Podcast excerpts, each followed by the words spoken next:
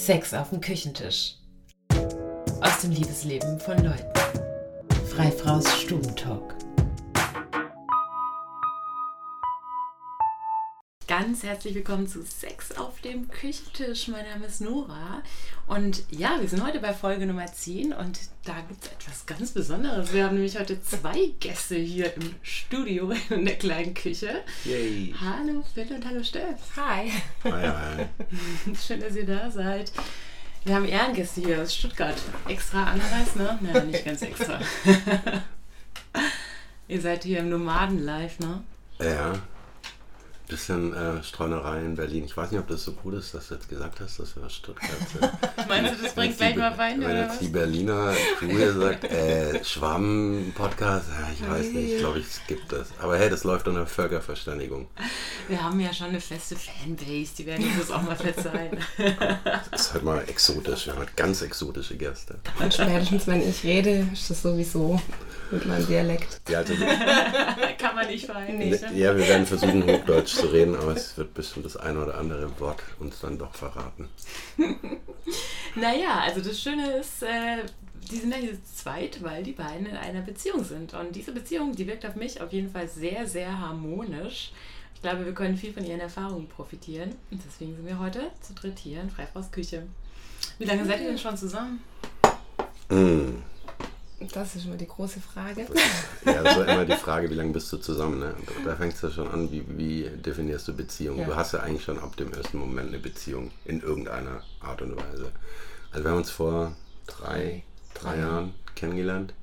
Ganz romantisch nach rechts geswiped, weil ich dachte, ja, könnte, könnte passen.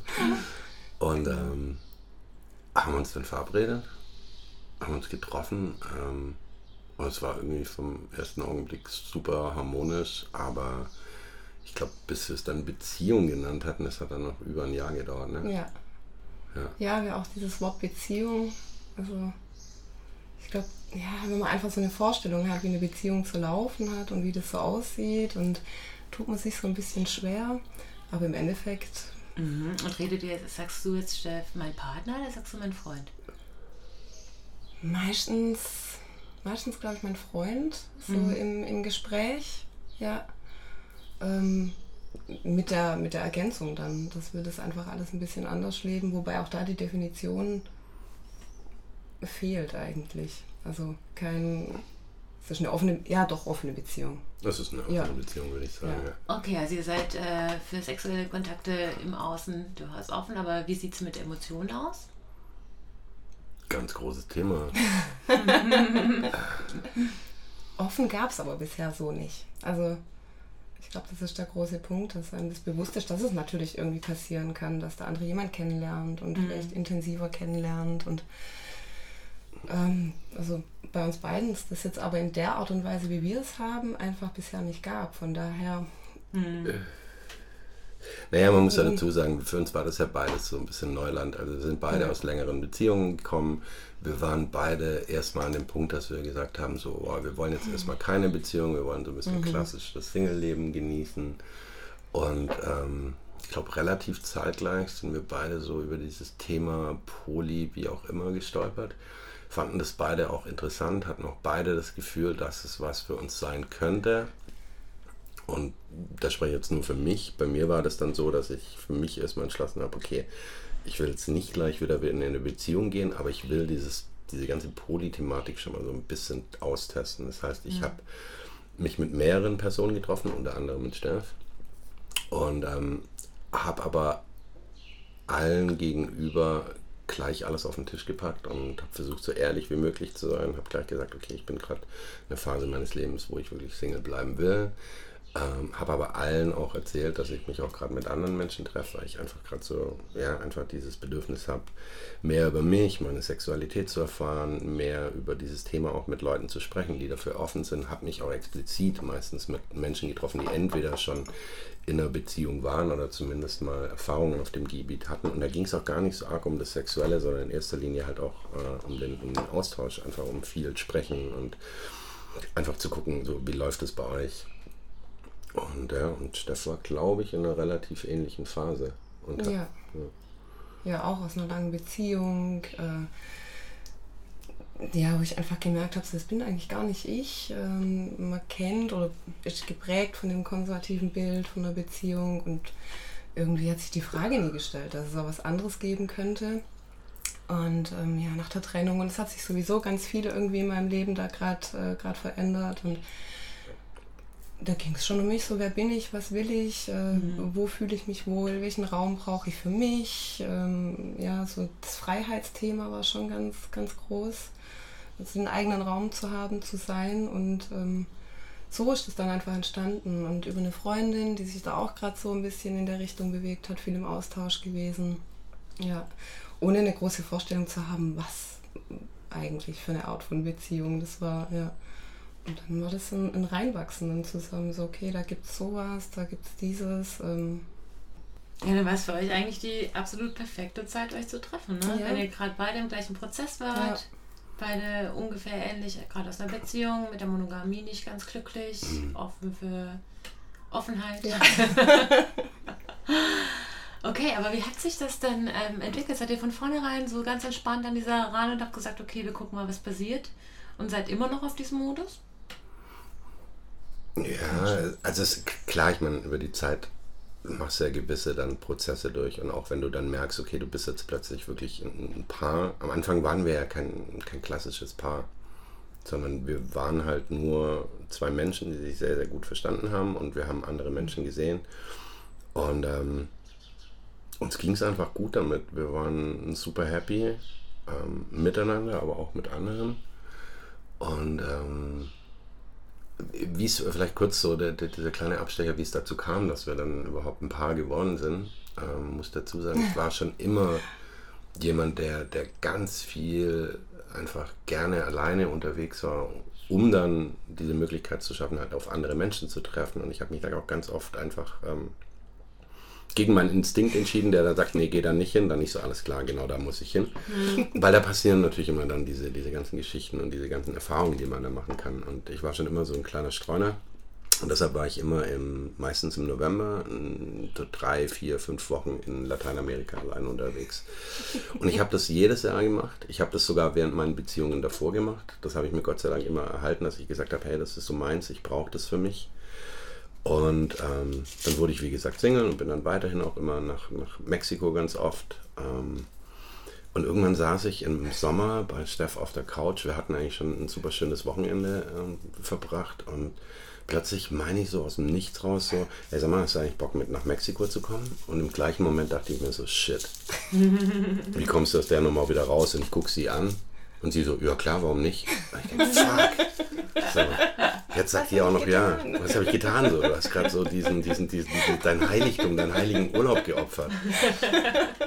Und dann dachte ich mir aber so, hey, keine Ahnung, jetzt warst du so oft allein unterwegs, vielleicht ist es ja auch mal wieder schön, irgendwie mit jemandem diese ganzen Erfahrungen zu teilen. Und ähm, dann habe ich kurz Steff angeguckt mit ihrem riesen Grinsen und dann dachte ich mir so, hey, nee, wenn ich das mit jemandem teile, dann glaube ich mit so einem Menschen wie Steph, weil, weil Steph einfach unglaublich entspannt ist und die ganze Zeit am Grinsen und super optimistisch. Und dann dachte ich einfach, nee, komm, zieh das durch. Und dann meinte Steph aber noch so, ja, aber du willst ja vier Wochen gehen, ich kann leider nur drei. Und da denke ich, ja, perfekt. Was, dann kann ich jetzt einfach, dann mache ich so drei Wochen Pärchenurlaub und dann äh, kann ich noch eine Woche richtig krachen lassen. So. Und dann sind wir eben nach Mexiko und das waren einfach ja. super schöne, entspannte drei Wochen. Ey, wir haben uns nie gestritten, es war alles immer total entspannt. Und dann habe ich sie zum Flughafen gebracht und dann läuft sie so durch diesen, durch diesen Zoll und ähm, ich gucke ihr so nach und sie winkt nochmal und dann plötzlich merke ich so, oh fuck, ey, mir läuft gerade mit nee, hier regnet es. Nein, mir läuft keine Träne übers Gesicht. Nein, hier regnet es so. Irgendwas ist hier undicht und so was. Und dann merke ich so, hey, scheiße. Und dann bin ich raus aus dem, aus dem Flughafen und ich war die ganze Zeit so, oh, geil, jetzt die eine Woche, die nehme ich mit und das wird super. Und dann stehe ich draußen vor dem Flughafen, ey, da laufen mir voll die Tränen runter. Ich denke, scheiße, ich bin verknallt. Oh. So, ich hätte jetzt eigentlich ja. gerne noch, ich hätte jetzt gerne noch die Woche mit dabei gehabt. Und ähm, ja, keine Ahnung. Ab da war irgendwie so klar, nee, das mit Steff ist schon nochmal so ein bisschen was was Größeres. Mhm. Ähm, ich hatte in der Woche tatsächlich ja noch was mit einem Mädel, die dann auch ein bisschen so eine, zu einer Stalkerin geworden ist, aber wir sind cool miteinander mittlerweile, also wir sind immer noch befreundet. Und ähm, aber auch dieses so zurückkommen und ihr davon zu erzählen und dann auch zu sehen, dass ihr es genauso ging, ja. das war einfach super schön. Und ähm, Ja, und so hat das Ganze dann angefangen, dass wir dann in diese Beziehung reingerutscht sind. Und am Anfang war das auch so, ey, haben wir jetzt eine Beziehung? Und wir beide so, äh, äh, äh, echt jetzt? Okay, was ist denn eure Aversion gegen diese Beziehung? Weil ihr einfach so geprimed wart schon ja. so, okay, diese Monogamie, die hat mich nicht glücklich gemacht. Ja, einfach die, die Begrifflichkeit an sich. Ich glaube, mhm. das ist ja, mhm. wie er vorhin auch schon gesagt hat, also klar haben wir eine Beziehung. Also jeder hat irgendwo Beziehungen und es ist einfach so geprägt von irgendwelchen Erwartungen mhm. hinter dem Begriff, was, was Beziehung zu sein hat. Und ich glaube, das ist sowas, ja, da tun wir uns beide gleich schwer, so mit, mm, wir sind einfach wir. Mhm. so. Ja, ich finde auch dieses Wort Beziehung, das könnte man echt mal überholen, generell überholen, weil das Wort ist nicht schön, Beziehung, aneinander ziehen, in Bezug mhm. zueinander zu sein und dann eben halt auch ganz viel außen halt nicht mehr in mhm. Bezug mhm. zuzulassen. So. Finde ich auch problematisch. Ja. Also ich spreche ganz gerne von Verbindungen einfach mhm. so. Weil Verbindungen kannst du halt eingehen und äh, die sind so lange stabil, wie sie stabil sind. Und dann ja. gibt es halt auch wieder die Möglichkeit, neue Verbindungen einzugehen. Aber wie geht es euch denn mit diesem Gefühl? Also wenn ihr euch diese Offenheit wirklich so mittragt und sagt, okay, gut, ähm, bislang sind wir nicht an den Punkt gekommen, dass wir Gefühle für andere Menschen so entwickelt haben, dass es mit uns was verändert. Könnt ihr mit dieser Offenheit wirklich umgehen, zu sagen, wir wissen nicht, ob das aber irgendwann mal passiert und wie wir dann damit umgehen? Ist das belastend oder kommt ihr damit gut klar? Ich glaube nicht, dass es belastend ist. Also ich denke, dass du in jeder Art äh, von Verbindung du ja nie eine Garantie für irgendwas hast. Und ich, das ist eigentlich das, was mich da so entspannt. Und durch die Offenheit, die wir miteinander haben, ich, habe ich zumindest jetzt viel weniger das Gefühl, dass da bei uns irgendwas schräg werden könnte, weil wir so offen miteinander mhm. sind. Und ich, ich, wir haben ja eben immer gesagt, äh, klar besteht die Möglichkeit, mhm. dass wir irgendwann nicht mehr das haben, was wir jetzt haben, aber das ist eine Möglichkeit und die hast du immer. Und diese Möglichkeit einfach zu akzeptieren und einfach auch seinen Frieden damit zu schließen, ist total schön. Was ich weiß, ist, dass wir immer eine Verbindung haben mhm. werden. Vielleicht geht die irgendwann mal auf ein, auf ein anderes Level über, über. Also wir werden immer irgendwie ähm, Liebe füreinander empfinden. Ist übrigens auch so ein Wort, wo ich mir denke, ähm, wow, so warum gibt es mhm. eigentlich nur dieses eine Wort? Ich sage mhm. immer ganz gern, weißt du, die, die ich glaube die Inuit waren das, die ähm, für Schnee irgendwie 100 Begriffe haben. Mhm. Und du hast in Deutschland, hast du so, ähm, du hast Liebe, du hast Verliebtsein, aber gefühlt sind es ja so viele Schattierungen von Liebe, mhm. die du empfinden kannst und du hast eben nur diese zwei Worte. Und da vielleicht auch nochmal ganz kurz die, die, eine Story dazu war, ich habe meinen Ex-Freundin nie gesagt, dass ich sie geliebt habe, weil es für mich ähm, irgendwie so eine Schwere hatte. So, für mich war das immer gleichbedeutend mit, wenn ich das meiner Freundin sage, diese magischen drei Worte, dann bedeutet das immer so, okay, du bist die Frau meines Lebens, ich will bis an mhm. das Ende meines Lebens mit dir zusammen sein, mhm. ich will Kinder mit dir, ich will eine Familie gründen. Deshalb habe ich das nie gesagt und das fand ich auch immer ein bisschen schade, aber ich wollte es nicht sagen, weil ich immer gedacht habe, nee, damit verspreche ich dir was, was ich gefühlt dir nicht versprechen kann. Mhm. Und mit Steff ist das, das ganz, ganz anders. Ich sage ihr super oft, dass ich sie lieb und ähm, es hat diese Schwere nicht mehr. Mhm. Ich habe nicht das Gefühl, dass ich jetzt das Versprechen gebe, dass es ähm, für immer genau diese Form der Liebe sein wird. Also ich sage ja auch ganz oft so, ich weiß, dass ich dich immer lieben werde. Aber es kann auch mal sein, dass es vielleicht irgendwann mal auf eine freundschaftliche äh, Liebe wechselt. Und dann ist es so. Wir haben, glaube ich, beide das Gefühl, dass wir einfach trotzdem immer eine Verbindung haben werden. Und was kommt, weiß keiner. Aber ich will dem Ganzen halt nicht irgendwie pessimistisch entgegensehen, sondern ja, einfach mhm. optimistisch bleiben und sagen, hey, wir werden immer eine Verbindung haben und wie die aussieht, lass gucken. Ja, ich glaube, du sagst so zwei ganz wesentliche Punkte. Zum einen mal diese Qualitätsunterschiede der Verbindung. Mhm. Ne? Ist es eine Freundschaft plötzlich weniger wert, weniger ja. wert so? Also überhaupt nicht. Was, was würden wir ohne unsere Freundschaften tun? Ja, so, ne? ähm, und das andere ist, was du sagtest, äh, ja, da stimme ich dir auch sehr zu, dass das Wort Ich liebe dich oder das Wort Beziehung immer so ein Versprechen mit reinbringt. Und da macht man sich, tut man sich doch selbst keinen Gefallen damit, wenn man dann plötzlich Versprechen ausspricht, von denen man gar nicht weiß, ob man sie halten kann oder nicht. Und wenn man sich mal überlegt, wo das eigentlich herkommt, also wie die Begriffe Liebe und Beziehung dann eigentlich geprägt wurden, ja, das ist halt alles in der Zeit entstanden, wo es halt auch wirtschaftliche Interessen mhm. dahinter standen. Ne? Du, du hast dir halt das Versprechen gegeben, in der Beziehung füreinander da zu sein, weil Kinder, weil Wirtschaftlichkeit und alles dran hing. Und unser Leben ist heute nicht mehr so. Das ja. ist ja gar nicht mehr zeitgemäß. Das heißt, wir können uns doch einfach von diesem Versprechen einfach jetzt auch mhm. mal lösen und sagen so, klar, so wir nehmen das so lange genau als das, was es ist. Und das ermöglicht uns ja auch den Menschen, mit dem wir in Interaktion sind, als mhm. das zu nehmen, was er ist. Ne? Also plötzlich kann dadurch, dass man diese Begriffe mal hinterfragt und sich diese Offenheit eingesteht, alles, was früher schwer war, wieder leicht werden. So, und das ist meiner Meinung nach die große Qualität unserer Zeit auch, dass wir uns diesen Luxus rausnehmen können und sagen können, hey, wir definieren das für uns, so wie es uns, unserer ja. Individualität entspricht. Ne? Ja.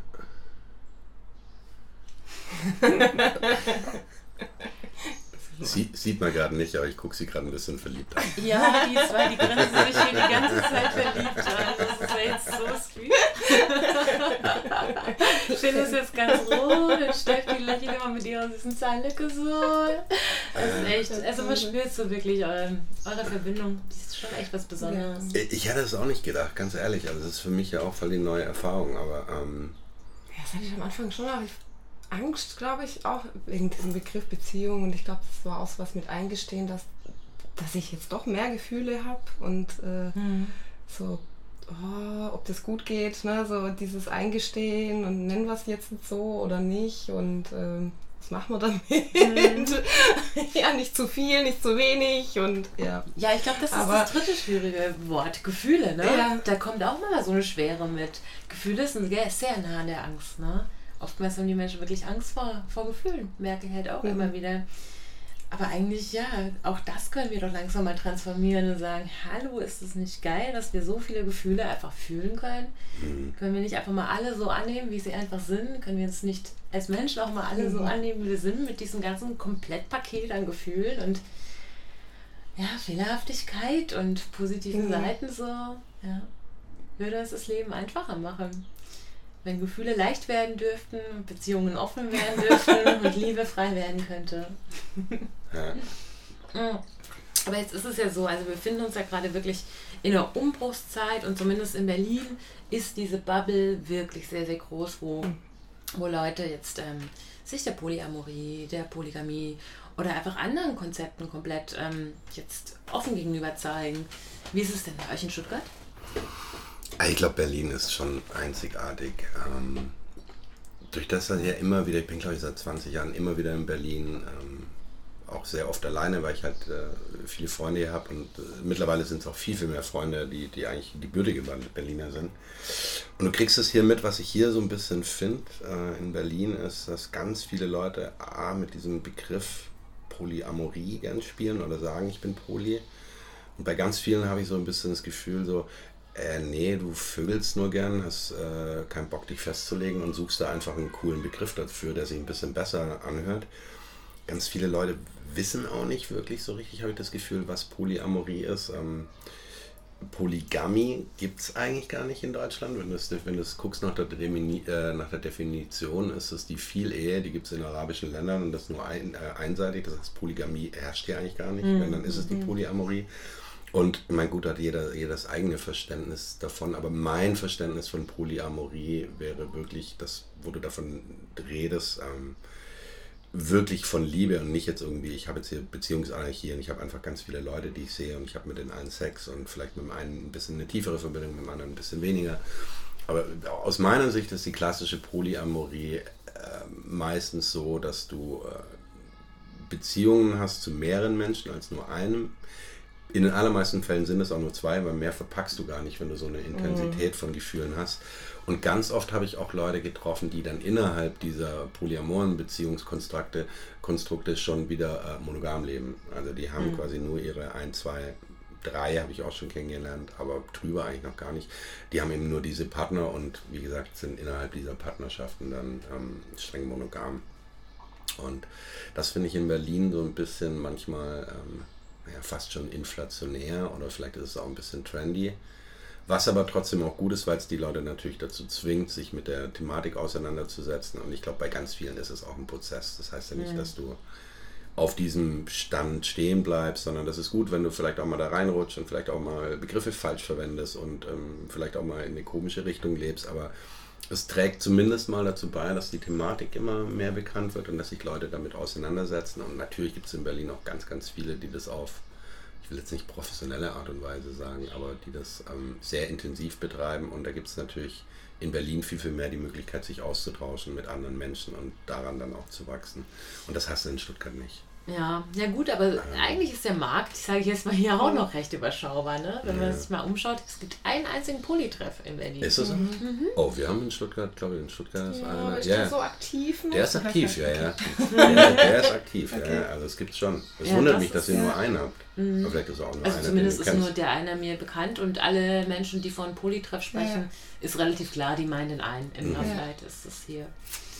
Was übrigens sehr schön ist, also ich war da auch mal und es sind total sympathische Menschen. Also jeder, der sich für diese Thematik interessiert, diesen Polytreff kann ich echt sehr empfehlen.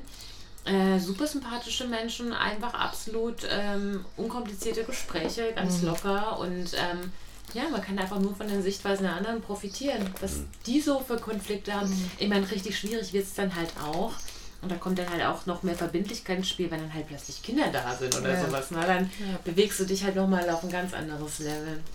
Und was ich auch so interessant finde, ist halt, dass eigentlich dieser Freigeist, der ja dahinter steckt, zu sagen, wir, wir öffnen uns, ja, der wird tatsächlich in solchen Konstrukten, sage ich jetzt mal, dann tatsächlich manchmal noch mehr beschnitten als in dieser klassischen monogamen Beziehung. Weil je mehr Leute eigentlich involviert sind, desto mehr wird die Sache zur Aushandlungssache, desto Ja. mehr Regeln brauchst du plötzlich, weil einfach ganz viele mehr Bedürfnisse irgendwie berücksichtigt werden müssen. Ne? Das ist schon, ich glaube, das ist schon so ein bisschen auch die Krux an dieser Polyamorie, dass die den Weg der Freiheit wählt, aber plötzlich sich wieder in der Unfreiheit befindet. Ne? Gerade wenn es an Kinder geht oder auch wenn man die Verhütungsthematik oder Ja. sowas mal, ne? Mhm. Ja, aber jetzt ist es ja so, du hast vorhin auch mal schon mal kurz gesagt, Phil, ne, dass du auf deinen Date, dein Dating-Profil, ja, fand ich eigentlich ganz schön, hast du gesagt, dass du eigentlich eher die Leute treffen möchtest, als die Leute daten möchtest. Ja. Und dass da tatsächlich ganz viele Leute auch bei dir wirklich Rat suchen und sagen, hey, ihr lebt da diese Beziehung, ihr habt so schöne harmonische Bilder. Ähm, und dann, ja, wirst du so bist als ähm, ja, interviewt quasi richtig über dein Liebesleben. Und, ja, ich denke, da ist halt einfach auch oftmals wirklich noch viel Unsicherheit drin, was diese Konzepte angeht, ne? Das war, Ja, also klar, die Leute fragen dich dann halt immer nach ähm, diese klassischen Fragen, so wie ist es bei euch, was für Regeln habt ihr, wie geht ihr mit dem Thema ähm, Beziehung um und ich glaube, es lässt sich relativ einfach runterbrechen auf die Aussage, es gibt kein Handbuch für sowas. ja. Jede Konstellation ist anders. Ähm, versuch einfach offen und ehrlich zu sein und das wirklich vom Anfang an, das hilft halt ungemein, dass du ähm, wirklich von Anfang an klare Fakten schaffst, ähm, damit jeder auch weiß, wo er steht. Ich mache das ja zum Beispiel auch, wenn ich mich mit anderen Frauen treffe, ähm, allein schon durch die Tatsache, dass es in meinem Profil steht, Ja. so ey, ich bin in einer wunderschönen ähm, offenen Beziehung, es sind Bilder von uns drin,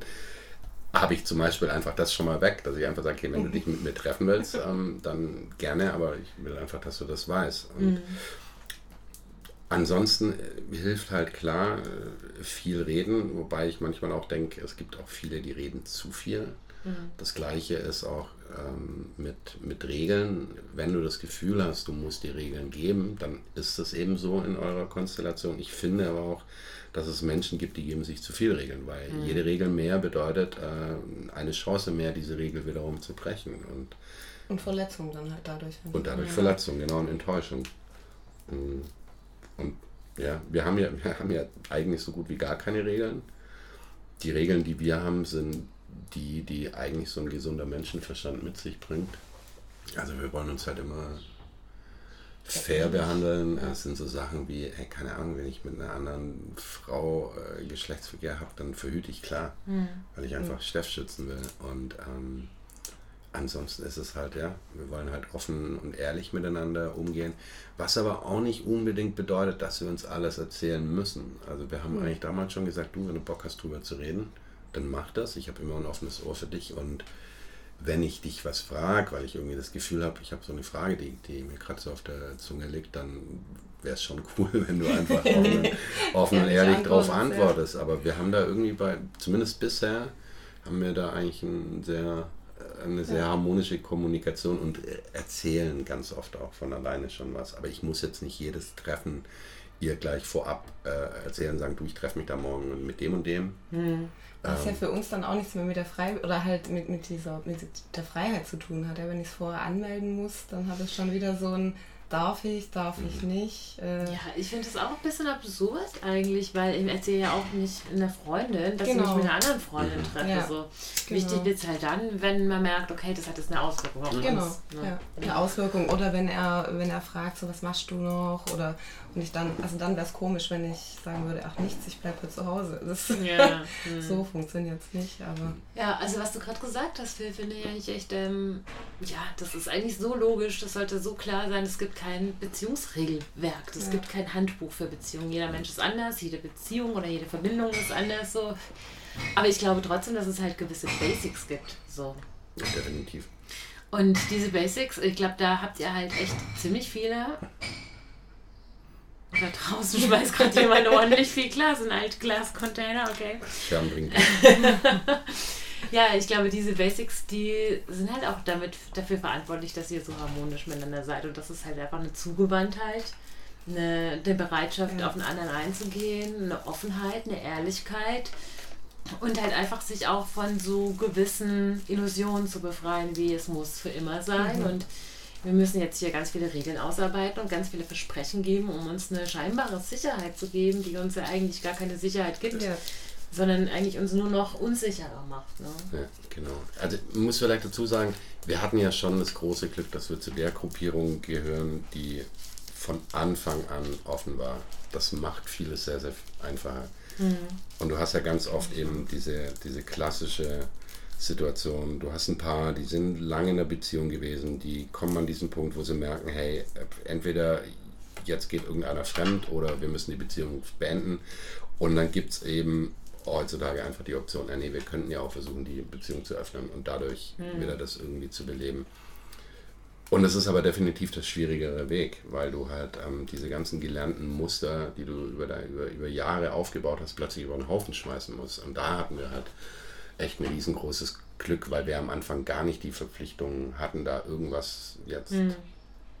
irgendwie äh, anders zu machen. Ja, das heißt, eure Offenheit ist nicht aus der Not heraus entstanden, nee. so quasi, ne? Aber ich muss auch aus, also aus meiner Erfahrung kann ich halt auch sagen, also ich hatte damals meinen Mann, ich war verheiratet, betrogen und ähm, dachte so, fuck ey, ich habe mein Leben gegen die Wand gefahren gerade. Mhm. Ich habe gerade echt so unser Nil gebrochen und das wird jetzt alles kaputt gehen und habe es ihm dann gesagt und bin heute noch überrascht, ähm, wie er reagiert hat, weil er hat es halt komplett verstanden und hat gesagt, ja, du hast recht, also das hat doch gar keinen Sinn, unsere Sexualität war nicht erfüllt, ja, mhm. da hatten wir echt ähm, schwer daran zu knappern beide. Also warum sollten wir uns dann das verbieten, das uns im Außen dann irgendwie zu suchen und das war ein richtig schöner Prozess, dass wir mhm. da das war aus der Not herausgeboren, aber es war wirklich schön, weil wir haben ja auch die gleichen Ängste gehabt. Wir, wir haben uns da auch mhm. sehr gut lesen können, weil mhm. wir die gleichen Ängste hatten. Wir beide mussten an, ja, unsere Eifersucht irgendwie in den Griff bekommen und das konnten wir halt auch zusammentun. Ich glaube, da ist halt einfach auch die Zugewandtheit wichtig, dass man halt einfach den Prozess des anderen einfach auch sich anschaut und ernst nimmt und ähm, dabei ist, so ein Teil des Prozesses ist. Wie lange hat es gedauert, bis du, bis du ihm das gesagt hast? Oh, ich habe das tatsächlich ganz schön lange rausgeschoben, weil ich nicht damit gerechnet habe, dass es zu so einem quasi in Anführungszeichen Happy End führt. Mhm. Ähm, ich habe das ein halbes Jahr mit mir rumgetragen mhm. und ich glaube auch, dass dieses halbe Jahr das war, was letzten Endes unser Todesurteil war. Also wir haben es mhm. ja nicht geschafft, diese Beziehung ins Längere zu übertragen. Was, ich würde auch niemals sagen, diese Beziehung ist gescheitert weil diese Beziehung war wunderschön, solange ja. es sie gab und jetzt ist es halt immer noch ein Bestandteil in meinem Herz. Oh, der war ein, so ein Dünger für meine Liebesfähigkeit, wirklich mhm. so. Also der hat mir ganz viel an, an Kraft gegeben und ähm, ich habe auch gerade durch diesen Prozess des Öffnens so viel nochmal an Liebe kennengelernt, was mir bis dahin mhm. einfach nicht bekannt war, ja. Ähm, genau, also es hat lange gedauert, aber es war ein absoluter Erlösungsschlag, dann einfach in die Ehrlichkeit überzuwechseln. Mhm. So, weil das, was ja wirklich verletzt, ist halt die Unehrlichkeit, mhm. der Vertrauensbruch. Ja. So. Wenn man eine Beziehung so lebt, dass man möglichst wenig Anlass bietet, um das Vertrauen überhaupt zu brechen, das ist natürlich. Das, ich finde das auch ja. immer wieder so krass, dass viele Leute so viel von ihren Gefühlen für sich behalten und ähm, das nicht rauslassen und dann lassen sie es raus und dann sagen sie eigentlich so gut wie immer, ey, warum habe ich das nicht schon früher gemacht? Ja. Ähm, deshalb kann ich auch nur so vielen Leuten raten, den Rat geben, hey, wenn du was in dir hast, dann sag das diesen Menschen, die, die so in deinem Leben sind.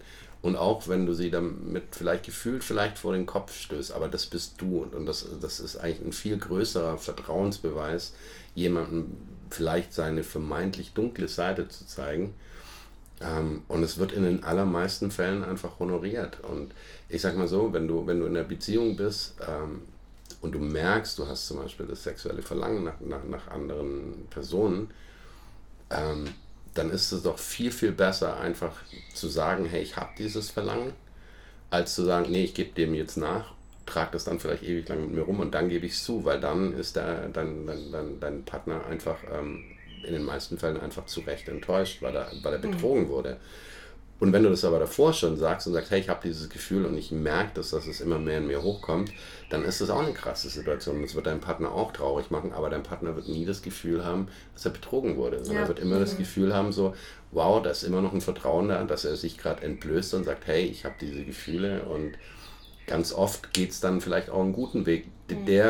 Vielleicht auch dazu führt, dass die Beziehung erstmal beendet wird, aber in den meisten Fällen wird dann eine andere Art von Beziehung weiter bestehen, weil dein Partner äh, eben, wie gesagt, nicht betrogen wurde, sondern er hat gesagt, okay, ich kann diesen Mann jetzt so in dieser normalen Konstellation nicht mehr bei mir in meinem Leben behalten, aber er hat mich nie betrogen, er war ehrlich zu mir und das schätze ich und deshalb werden wir immer noch mhm. weiterhin eine Verbundenheit haben. Mhm. Ja, du kennst ja die Reaktion ja auch nicht. Also kann ja sein, du machst ganz neue Chancen auf, weil mhm. derjenige mhm. vielleicht auch so denkt und mhm. kann ja alles irgendwie eine Chance sein auch. Ja, ich habe auch einen Freund, der ist gerade im Ausland und der mit dem hatte ja auch eine Zeit lang was. Also und wir waren uns immer so einig, dass ähm, uns die Freiheit so wichtig ist. Ja, mhm. ich muss auch echt sagen, ähm, als ich damals dann aus Freiburg weggezogen bin und nach Berlin, ich werde das nie vergessen, wie er reagiert hat. Wir waren gerade halt echt irgendwie in einer amorösen Beziehung und er hat sich trotzdem nur für mich gefreut, dass ich diesen mhm. neuen Lebensschritt jetzt angehe und hat mich einfach so in Freiheit ziehen lassen. Ja. Jetzt ist er in der Partnerschaft. Die haben sogar geheiratet. Ich dachte, ich war einfach ein Glauben, als er mir das gesagt hat. Aus allerdings äh, bürokratischen und visatechnischen Gründen. Und er hat mir jetzt auch vor ein paar Tagen geschrieben: Hey Nora, ich habe ein scheiß Problem. Ich habe gerade äh, meine Partnerin betrogen. Oft. Mhm. Und die Kacke ist richtig am Dampfen. Hm. Und ähm, ja, da sind wir halt genau vor diesem gleichen Problem. Für, für sie ist halt auch das Schmerzhafte jetzt nicht unbedingt, dass er sie betrogen hat, sondern, ähm, oder dass er was mit anderen Frauen hatte, mhm. sondern dass er ihr was vereinigt hat. Ja. Ne? Und das ist halt wirklich das, äh, was es so schmerzhaft macht. Was aber auch sehr interessant war, war die Reaktion von ihrer Seite dann. Weil ähm, sie hat gesagt, okay, gut, du hast dich kacke verhalten, jetzt musst du aber richtig ranklotzen, jetzt musst du in Therapie, jetzt musst du dies und jenes und das und das und das. Wo ich gesagt habe, hey du, also bitte, denk da nochmal drüber mhm. nach, bevor du das tust. Hast du wirklich das Gefühl, dass mit dir was falsch ist, dass du jetzt in Therapie musst? Oder hast du vielleicht eher das Gefühl, dass mit diesem Konstrukt was falsch ist? Dass du dann Versprechungen gemacht hast, dass du nicht halten konntest. So. Und dann finde ich, wäre es doch sehr viel partnerschaftlicher, von ihr zu sagen, hey, hör zu, scheinbar war unser Konstrukt nicht richtig. Bitte lass uns daran arbeiten, wie wir das hinbekommen, dass deine Bedürfnisse gedeckt sind und meine Bedürfnisse gedeckt sind. Aber oft entwickelt es dann auch so eine ganz schwierige Dynamik von Schuld. Also wenn jemand irgendjemand betrügt, ist der automatisch der Buhmann. Ja, so. Und der muss dann irgendwie abarbeiten und in die Buße und als Sünder durch den Staub kriechen. Und das finde ich halt auch problematisch, weil man muss doch beide Seiten sehen. Ja. Wenn du den Schritt gegangen bist, du hast jemanden betrogen, hey, dann hast du doch die Sühne schon drin. Du musst jetzt erstmal auf deinen Partner zugehen und sagen, hey du, da ist was passiert. So, du, du trägst auch, ich habe ein halbes Jahr diese Last mit mir rumgetragen, ja. das war nicht ohne, ja? ja. Und ich habe ja auch in Anführungszeichen aus der Not heraus gehandelt, ja, weil mir es ja nicht gut ging, ich war ja nicht erfüllt. Und ich finde das einfach so wichtig, dass man in solchen Fällen wirklich beide Seiten sieht Und er sagt nicht, der eine ist der Böse und der andere ist der Gute. Also, weil ab, spätestens ab dem Moment wird sich die Beziehungsdynamik nicht zum Positiven verändern. Mhm. Wenn er das jetzt, wenn er das jetzt echt so macht und als Sünder jetzt im Staub kriecht, mhm. glaube ich aus meinem Gefühl, da ist die Sache schon verloren. Ja. ja, aber was du jetzt gerade noch sagtest, finde ich auch einen ganz spannenden Punkt. Vielleicht können wir da noch ein bisschen darauf eingehen, wenn man aus seinem Herzen eine Mördergrube macht. Ne? Also wenn man wirklich das Gefühl hat, Gefühle, oh scheiße, ey. Ähm, am besten lieber nicht. Könnte er wehtun. Und dann auch noch über Gefühle zu sprechen, nee, auch lieber nicht. Ich finde das schon auch interessant, dass wir diese Gefühle oftmals nicht so wirklich annehmen können, dass wir einfach diese Schattierungen an Gefühlen haben und dass wir vor manchen Gefühlen davonrennen und ähm, Angst vor Gefühlen haben und auch Angst haben, die zu kommunizieren. Oder? Was sagt ihr?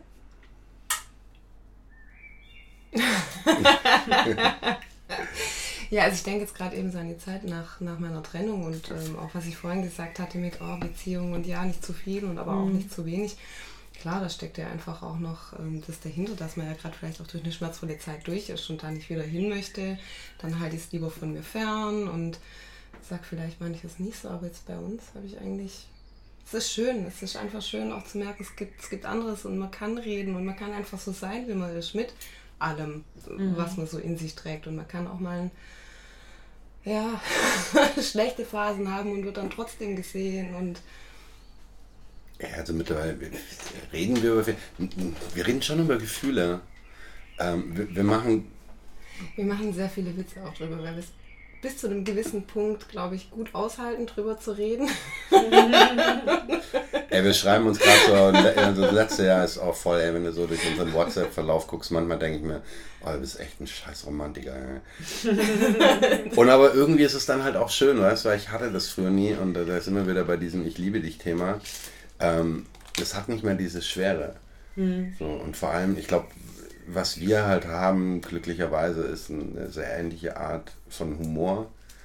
Ähm, wir lachen total viel und ähm, ja, empfinden diese Schwere auch nicht mehr. Auch nicht, wenn wir uns einfach sagen, so wie, wie verknallt wir ineinander sind, ähm, habe ich nicht das Gefühl, ihr damit ein, ein, Versprechen zu geben. So, und dass das jetzt irgendwie ähm, ja, mich bindet auf immer und ewig, mhm. sondern ich glaube, mittlerweile habe ich einfach ja, dieses Gefühl, dass ich sie angucken kann, kann ja einfach sagen, so wie toll ich sie finde. Und ich habe aber nicht das Gefühl, dass das jetzt irgendwie, ja. Ich muss keine Fluchttendenzen mehr haben. Nee, ich habe keine Flucht. Das, das, ist, das ist nicht dieses Versprechen, ja. werd, das wird genau so bis an unser Lebensende so sein, sondern ich habe einfach das Gefühl, nee, das ist jetzt gerade so, wie ich mich im Moment fühle. Und sie gibt mir halt Gott sei Dank dieses, dieses Gefühl, dass, ähm, ey, ja, geil, geht mir genauso.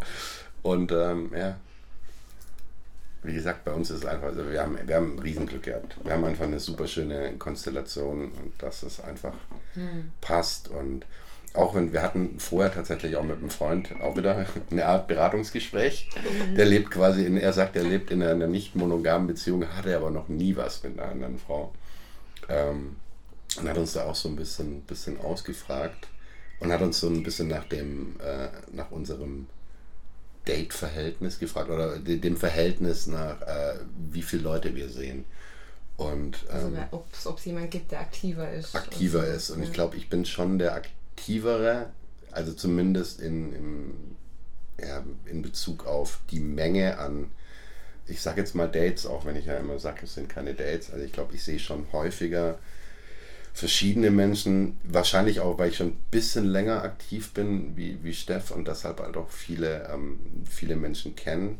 Steff ist eher so die Person, die dann eher weniger Menschen sieht, aber dafür regelmäßiger. Ja. Aber ähm, ich habe von ihr immer das Gefühl bekommen, so, hey, es ist ähm, okay und das ist auch ein Grund dafür, dass sie mit mir zusammen ist, weil sie es halt auch schön findet, dass ich so ein Streuner bin, der halt auch immer unterwegs ist und immer wieder auf Leute trifft und egal wo er ist, immer irgendwelche Leute kennt, weil ich schon immer so war. Mhm. So. Ja, genauso habe ich dich kennengelernt und genauso ja. darf es bleiben. Und das fand sie auch ja. gut. Weißt du, ich sage aber immer ganz oft, für mich ist aber letzten Endes äh, von eBay Kleinanzeigen über Blablacar, über Couchsurfing bis hin zu Tinder oder von mir aus Joy Club, wo ich jetzt auch schon lange nicht mehr bin, aber ist ja egal, ähm, ist das alles irgendwie das Gleiche.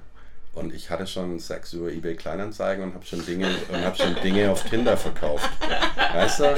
Also es ist jetzt nicht die Regel, aber so was, was alle die, diese Gemeinschaften gemeinsam haben, ist einfach, du triffst halt auf Menschen außerhalb deiner Bubble und ich finde es halt mhm. einfach wahnsinnig spannend und ich mag das auch und ich glaube, es ist auch was, was ich schon mein ganzes Leben so in mir habe.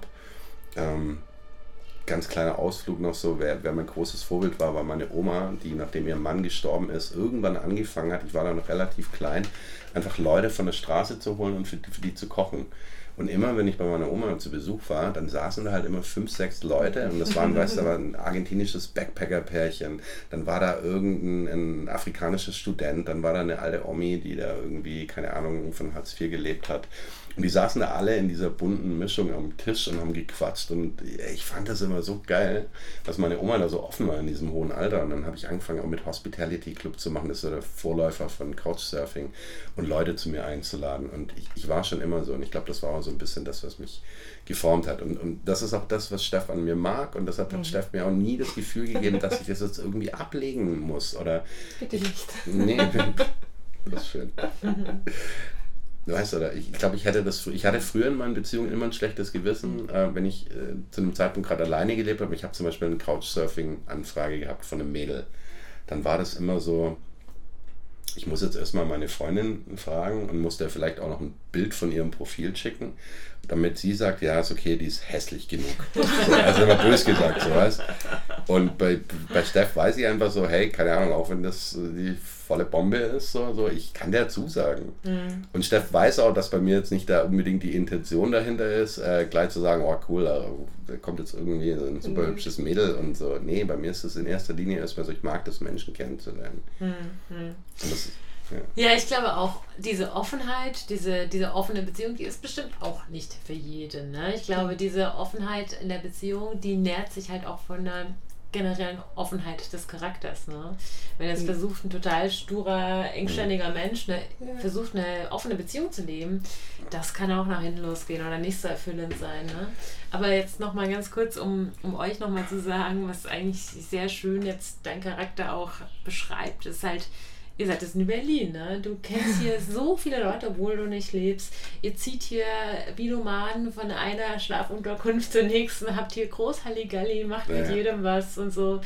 Du bist ein super offener Mensch und das ist halt auch, auch da ist halt deine Begegnung anderen Menschen gegenüber überhaupt nicht an Erwartungen geknüpft. Nee, gar nicht. Und das ist halt so schön. Also ja, ich glaube, wer, wer sich diese Offenheit im Leben integrieren kann, ist einfach ein mit großer Wahrscheinlichkeit eher glücklicherer Mensch und hat halt auch die große Chance, dass er halt auch offene Beziehungen führen kann. So. Wahrscheinlich, ja. Aber ich finde, du hast gerade einen, einen, ganz guten Punkt gesagt, ähm, dass die offene Beziehung nicht für jeden was ist.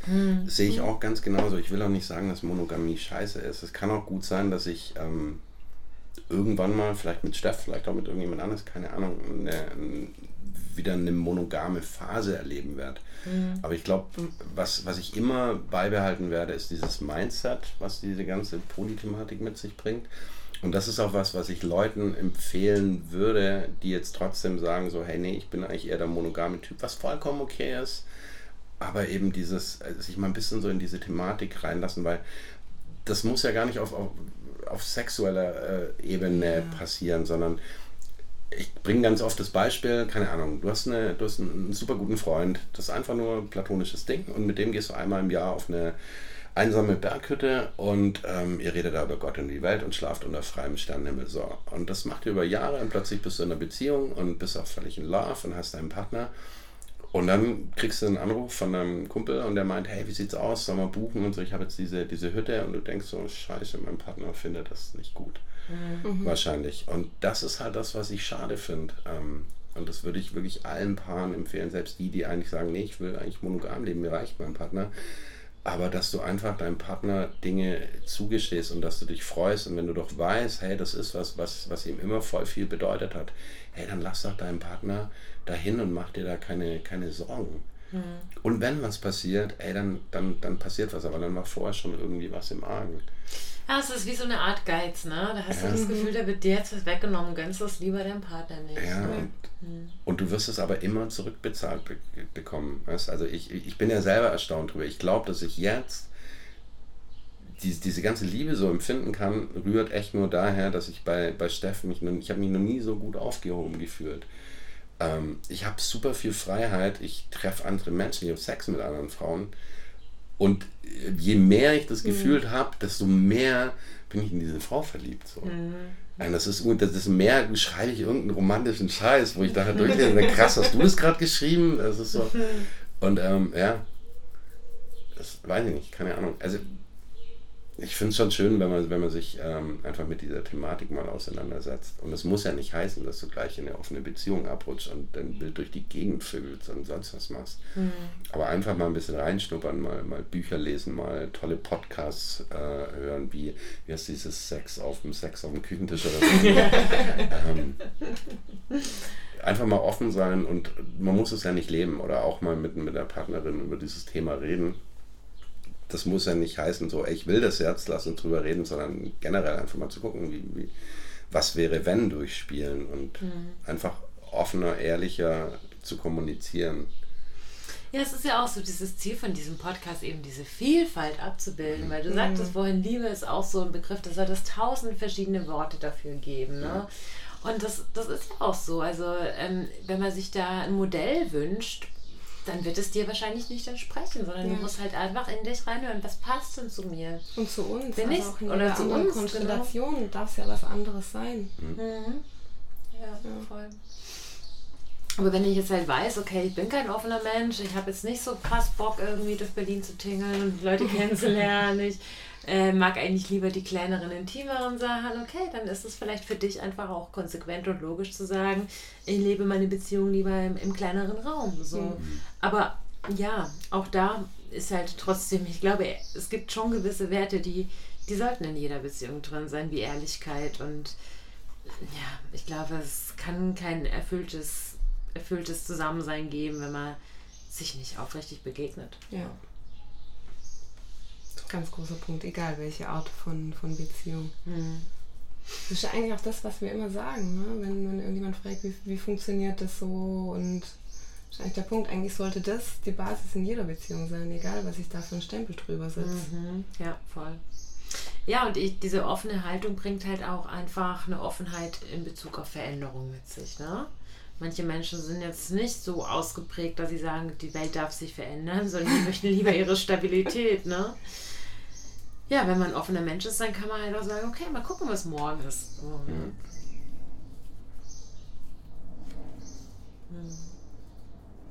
Sprachpause. Es ist wichtig, auch mal schweigen zu können. Ja, ja, ja, tatsächlich, das ist auch schön bei uns so. Wir haben manchmal auch so Phasen, wo wir einfach nichts sagen. Und es ist schön, dass dann nicht gleich dieses, was denkst du? Warum bist du gerade ruhig kommst, sondern dass er einfach, nee, will halt einfach gerade nicht reden. Er braucht gerade Zeit für sich. Und ist dann auch völlig okay. Ja, einfach zusammen zu sein. Ne? Man muss ja nicht immer zusammen agieren, sondern man kann einfach mal auch zusammen sein.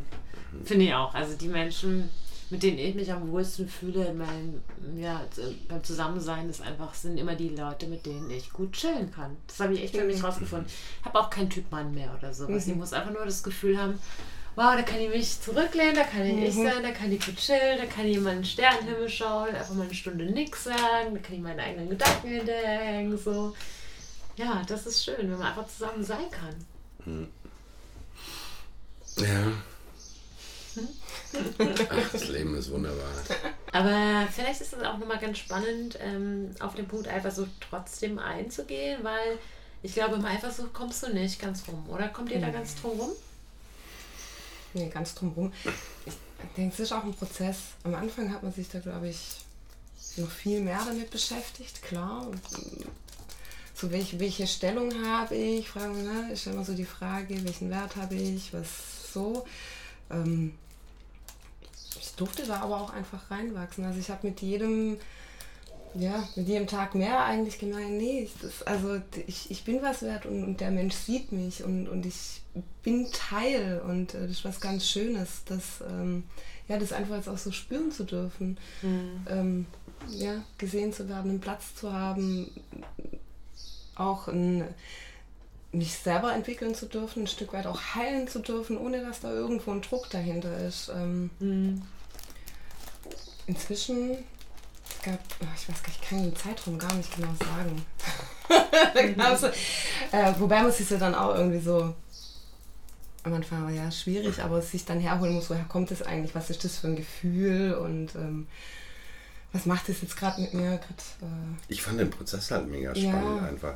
Klar, die ersten Phasen, wo du dann alleine in Berlin und dann sitzt man natürlich jetzt vielleicht am Anfang von der, von der Beziehung schon eher mal da und überlegt, okay, was passiert da jetzt? Und aber vorwiegend dann, wenn ich halt alleine auf dem Sofa saß. Mhm. also, woher kommt es denn? Ähm, Wäre ich jetzt selber irgendwo unterwegs gewesen, sei es mit einer Freundin oder mhm. einfach abgelenkt, hätte ich mir die Gedanken vermutlich äh, nicht, nicht in der Art und Weise gemacht. Ja, wie, wenn wie du selbst in Fülle bist. Genau, so, mhm. aber in dem Moment hat halt was gefehlt oder wäre es halt schön gewesen und äh, ja. Genau, genauso war es ja bei mir, aber beim ersten Mal, wo ich so dieses Gefühl hatte, so scheiße, ich glaube, ich bin eifersüchtig. Da hatte ich eigentlich was ausgemacht und ich glaube, es war ein Freund, der dann halt irgendwie aus irgendeinem Grund abgesagt hat. Und dann dachte ich mir so, hm, das war, glaube ich, ein grauer, verregneter Novembertag oder wie auch immer. Auf jeden Fall dachte ich mir, oh nee, dann, dann oh, Steff sehen wir super. Und dann schreibe ich Steff so und sage, hey, wie sieht's aus? Und so durch, der hat gerade abgesagt, sollen wir uns nicht treffen. Ich hätte voll Bock, dich zu sehen. Und dann kommt von so zurück, ja, äh, eigentlich voll gern, aber ich bin gerade auf dem Weg nach Ludwigsburg. Und ich wusste schon, dass in Ludwigsburg der Phil ist, war das damals, glaube ich. ich Phil, ja, ist genauso wie ich. habe gesagt, praktisch, kannst du dich nicht verquatschen. äh, und dann habe ich ja gesagt, hey du, nee, ist alles cool und überhaupt, hey, genieße es, hab einen schönen Abend. Hab das zwar eigentlich schon auch alles so gemeint, aber dann habe ich aufgelegt und dann lag ich da in meiner ähm, nicht wirklich warmen Wohnung. Es hat mhm. geregnet, es war dunkel und ich dachte mir, fuck, ich hätte gerade so Bock auf Kuscheln. Mhm. Und klar, dann fängst du halt mhm. an, dir das so ein bisschen auszumalen. Und irgendwie, aber dieser Prozess, ich fand das dann echt spannend, weil ich dann dachte, ah, okay, das ist jetzt so, jetzt bist du an dem Punkt, wo du jetzt doch ein bisschen eifersüchtig bist. Zumal ich Phil auch noch nicht gesehen habe. Mhm. So, ich wusste nicht, was ist er für ein Typ. Und ähm, irgendwann, ja, keine Ahnung, ich glaube, ich habe dann einen anderen Freund angerufen, bin ich mit dem was trinken gewesen und es ist mega spannend einfach so, klar, was passiert, aber dann dachte ich mir auch, nee, das gehört dazu, du willst eine offene Beziehung leben, äh, du hattest letzte Woche ein Date, ähm, hast mit der Frau geschlafen irgendwie. Ähm, wahrscheinlich wird Steffert auch was mit ihm haben. Das gehört dazu, werd damit fertig. Und eigentlich bist es gerade nur du, der Bock hat auf Kuscheln. Was hat mhm. Steff damit zu tun? Nix. Mhm. Ja, du das hast ich. Also, ich habe gerade das Bedürfnis, ich will jetzt gerade eben kuscheln ja. und kann nicht. Ja, ist es Steffs Problem? Ist es das mhm. Problem von diesem Typen? Nee, ist einfach nur deins. Aber das erfordert auch eine krasse, ja. eine krasse Stärke, das immer so im Blick zu haben, finde ich. Also immer wirklich bei sich zu bleiben und zu sagen, hey, das ist gar nicht unsere Baustelle. Weil was ich immer bei Beziehungen auch so problematisch finde, ist, dass sich halt oft schnell ähm, so Dynamiken einstellen. Ne? Dann bist du gerade in deinem Blues, dann ist mhm. Steff halt da. Wie schön ist denn das? Und plötzlich bist du wie abhängig von diesem Gefühl. Ne? Und dann schleichen sich manchmal wirklich so Dynamiken einfach auch ein, dass du dann auch wie die Erwartung hast, okay, wenn es mir schlecht geht, muss Steff doch da sein. Mhm. So. Ja, ich glaube mittlerweile weiß ich zum Beispiel, dass wenn es mir wirklich schlecht gehen würde, dann würde sie auch ein Date absagen. Mhm. Das ist so, ja. mittlerweile sind wir da, ähm, glaube ich, ja. schon an dem Punkt, dass ich einfach, würde ich genauso tun. Ja, ähm, würden wir alle so tun, als wenn es einer Freundin ja. von mir schlecht geht, dann ja, sage ich auch einer anderen Freundin ab und genau. bin für sie da, also klar. Mhm. Ähm, nee, und mittlerweile ist es, naja, ich, ähm, ich glaube, es ist so, Eifersucht ist nichts mehr, was ich wirklich so richtig, also im klassischen Sinne empfinde. Also wenn sie jetzt sagt, sie geht auf ein Date, denke ich mir so, ja, ist doch geil, cool, mhm. macht das viel Spaß und ich hoffe, du hast einen schönen Abend und vielleicht guten Sex und und und. Ähm, wenn es was längerfristiges ist, dann werde ich natürlich schon so ein bisschen neugieriger. Wenn sie die Person öfter sieht, dann frage ich halt schon, okay, was ist diesem Typ, kann ich mal ein Bild sehen? Mhm. Ähm, und da hängt ganz viel davon ab, dann, ob ich diesen Typen sympathisch finde oder nicht. Mhm. Wenn das ein, ein, Dude ist, wo ich mir sage, ey, der sieht ja. super cool aus und äh, doch, ich glaube, der ist gut, frage ich da manchmal gar nicht nach und habe da auch gar nicht mehr so ein, so ein Eifersuchtsgefühl. Wenn es jetzt jemand wäre, wo ich sage, äh, ich hm. traue diesem Typ nicht, ich habe das Gefühl, das könnte auch sein, der ist nicht gut für Steff, dann könnte es schon sein, dass ich eifersüchtig bin, aber es ist halt eine andere Art von Eifersucht. Also das, da hatte ich auch schon mal mit einem Freund das Gespräch darüber, der hat es ziemlich ähnlich geschildert. Und da habe ich aber auch zu ihm gesagt, also kann ich verstehen, aber ich kann nicht ganz mitgehen, weil es ist ja auch nicht deine Sache, wie der Typ ist. Du musst ja nicht mit ihm schlafen, du musst ja nicht mit ihm Zeit verbringen. Klar. So ist dann ja in, in mhm. Steffs Ermessen, ähm, ja, was bringt mir das? Auch wenn das jetzt total der Kacktyp ist, auch wenn das jetzt gerade irgendwie sich in eine toxische Richtung entwickelt, ne? Dann gibt es ja scheinbar in diesem Moment irgendwas, was sie jetzt gerade auch so braucht. Das Mhm. ist ja ihre Ermessenssache. Ja, aber das ist wieder dieses, äh, ich mag den nicht, ich gönn's dir nicht. So. Oder ich gönn's ihm oder, oder so, nicht. oder ihm nicht, ja, so. rum. Ja, kann es sein, dass das, dass deine Eifersucht der kommt, dass du dem Typ sie nicht gönnst? Nee, ich glaube eher, dass ich, dass ich ein bisschen Angst hätte, so um sie. Um sie. Oder dass er einfach sagt, er tut er vielleicht auf irgendeine Art und Weise nicht gut. Aber wenn das jetzt irgendein Dude ist, wo ich mir denke, so, hey, keine Ahnung, der ne, ist ein super hübscher Typ und keine Ahnung, weißt du, wie ist der Gary zum Beispiel? Ja, Gary ist einfach ein braungebrannter, äh, gut aussehender, gut gebauter Tänzer-Dude, ja, ich kann nicht tanzen, ja, ich bin nicht so braun wie er und so und überhaupt. Ich habe aber nicht mehr dieses, diese, oh, es hat dieser Typ was, was ich nicht habe. Ich denke mir so, klar, der Typ was, was ich nicht habe. Der kann tanzen. der ist, der ist super dunkelhäutig, irgendwie exotisch, cool, äh, gut gebaut und überhaupt. Und aber ich bin da mittlerweile fein mit mir, dass ich mir denke, hey, ich weiß, dass ich auch ganz viel von dem habe, was er nicht hat. Ja, und das, das spiegelt mir Steff immer wieder. Und von daher bin ich auf diesen Typ einfach null eifersüchtig. Ja, also dieses ganze Konkurrenzdenken äh, fällt ja dann auch so ein bisschen ab, wenn man sich öffnet, ne? Weil dann kann man viel mehr anerkennen, dass halt jeder seine Stärken, seine Schwächen hat auf unterschiedlichen Gebieten. Man muss nicht miteinander in Konkurrenz gehen. Ich glaube, das ist auch echt dieses Konkurrenzdenken so oft die Basis für alles Toxische, für toxische Männlichkeit, aber auch für toxische Weiblichkeit und so, ne? Wenn man plötzlich anfängt, irgendwie den eigenen Wert an anderen Leuten festzumachen, so. Aber jetzt nochmal zurück zu dem einen Punkt, den du gerade angesprochen hast mit der Eifersucht, ja. Also wenn der Typ dir nicht taugt, dann ist es vielleicht gar nicht Eifersucht, dann ist es eher Nö, Besorgnis. genau. oder? Ich würde es auch nicht klassische Eifersucht benennen. So. Das ist Das echt eher so die Sorge, dass ich einfach denke, nee, ähm, ich glaube, sie begibt sich gerade was in was rein, was ihr nicht gut tut. Ich würde ihr das aber nicht verbieten. So. Ich würde ihr aber auf jeden Fall mein Gefühl einfach mitteilen und sagen, könnte ich ja jetzt auch nur aufgrund, wenn ich sage, hey, keine Ahnung, ich würde ihn gerne mal kennenlernen oder und wir würden uns vielleicht sehen und hätten vielleicht Gespräche kurz und ich hätte einfach irgendwie ein ungutes Gefühl, dann würde ich ihr das auf jeden Fall sagen. Was sie dann damit macht, ist definitiv Sache. Wenn Ja. Steff sagt, du, ja, kann ich verstehen, der wirkt auch vielleicht ein bisschen so, aber hey, ganz ehrlich, ähm, Vielleicht nee, hast ich, du recht, aber ich muss das jetzt. ich muss es jetzt rausfinden oder so, dann sag ich, hey, mach so, das ist dein Ding. So. Ja, sie kann das schon, aber ich würde es schon sagen. Und vielleicht wäre ich auch so ein bisschen eifersüchtig. Wie gesagt, nicht klassisch eifersüchtig, aber vielleicht wäre ich so ein bisschen. mm. Okay, also um das nochmal zusammenzufassen, wenn ihr jetzt also so einmalige Geschichten habt, sagt ihr, okay, wir müssen das nicht unbedingt miteinander teilen, aber wenn es was längerfristiges ist, dann teilen wir das miteinander und dann ist es auch schön, die andere Person kennenzulernen, ja? Es muss nicht zwangsläufig sein, aber ja, meistens kann es schon sein. Also ich hätte, glaube ich, so ein bisschen das Bedürfnis, wenn ich merke, okay, das ist eine Person, die will ich vielleicht häufiger sehen, dann würde ich ihr auf jeden Fall davon erzählen. Ähm, und wenn es sich irgendwann mal anbietet, so ähm, finde ich das eigentlich, ich finde es auch ganz spannend manchmal. Dass man einfach sagt, hey, ich würde einfach gerne mit- mal wissen, wie, wie Steff auf die Person reagiert und wie, das, wie das Feedback von Steff ist, weil Steff halt auch eine, eine super Menschenkenntnis hat. Und ähm, ich das dann auch einfach interessant finde. Und hattet ihr die Situation schon mal, wo ähm, ihr irgendwie dann so zu dritt unterwegs wart? Meinst du jetzt sexuell zu dritt oder? Ja, sowohl als auch. so. Ich, ich könnte jetzt gestern sagen. ja, und nein. Sowohl als auch. Sowohl als auch. Ähm, nee, also wir hatten tatsächlich, wir haben schon echt viele getroffen, so. Von ich war, Ja. oh, als das letzte Mal mit dir in Berlin war, da habe ich am Schluss so überlegt, vielleicht habe ich es auch ein bisschen übertrieben.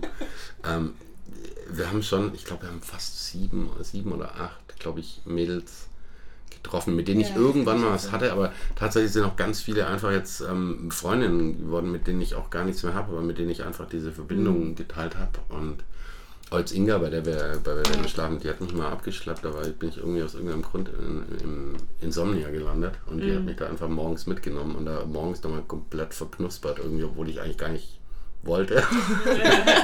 Dann schon. Dann, na, weiß ich nicht. Nee, aber doch. Nee, Inga, sie hat schon gut gemacht. So, sie hat schon cool gemacht. Aber es ist mittlerweile eine Freundin äh, einfach von mir und ähm, ein Mensch, den ich sehr mag. Und ähm, ja, sie ist halt auch super, super offen und super straight und, und nett und ehrlich. Und äh, auf was wollte ich jetzt raus? Ich habe einen Faden verloren. Die- so, dass wir, dass wir die Leute getroffen haben. Ja. Und äh, ich habe das natürlich auch so ein bisschen gemacht, um einfach rauszufinden, wie, wie Steff darauf reagiert, einfach das nochmal krasser zu spüren, so, ey, nee, wir sind in einer offenen Beziehung. Ich treffe jetzt gerade jemand, die äh, hatte schon mal Sex mit meinem Freund. Ähm, und oh, das war einfach, du, du, warst mit allen mega schnuffig irgendwie. Ich fand das schon, ja. also klar, auch so ein bisschen zurückhaltend, weil es natürlich auch so ein bisschen, da, zack, das ist eine von denen, die ich schon getroffen habe. Und klar dauert das auch so ein bisschen, aber ähm, ich glaube, im Prinzip fandst du auch alle eigentlich so sympathisch auf ihre Art. Ja, und, und ganz im Gegenteil nochmal zum eben Eifersucht irgendwie. Also die Person kennenzulernen, hilft mir ja auch irgendwie ein Bild mhm. zu bekommen. Und mhm. dann bleibt es eben nicht in so einer großen Fantasiewelt, wer ist das und wie ist der Mensch, was kann der Mensch, was hat der Mensch so irgendwie, sondern also es hat mir geholfen, da auch einfach ähm, vor allem am Anfang da loszulassen und zu sagen, nee, das, das sind tolle Menschen und ich verstehe es. Mhm. so, ähm, dass man sich gerne mit, äh, mit denen umgibt und ähm, verstehe mich ja auch. Also, Aber jetzt meintest du gerade, dass Stefan auch zurückhaltend war, ne? Ist es dann auch ein komisches Gefühl, wenn du weißt, okay, die haben da eine Beziehung ja. gehabt oder die hatten da was, wo ich nicht involviert war, da halte ich mich jetzt lieber mal ein bisschen zurück? Oder ich glaube, das ist, das ist meine persönliche, mein persönliches Wesen auch ein mhm. Stück weit, dass ich, egal in, in welche Situation ich reinkomme, erstmal so ein bisschen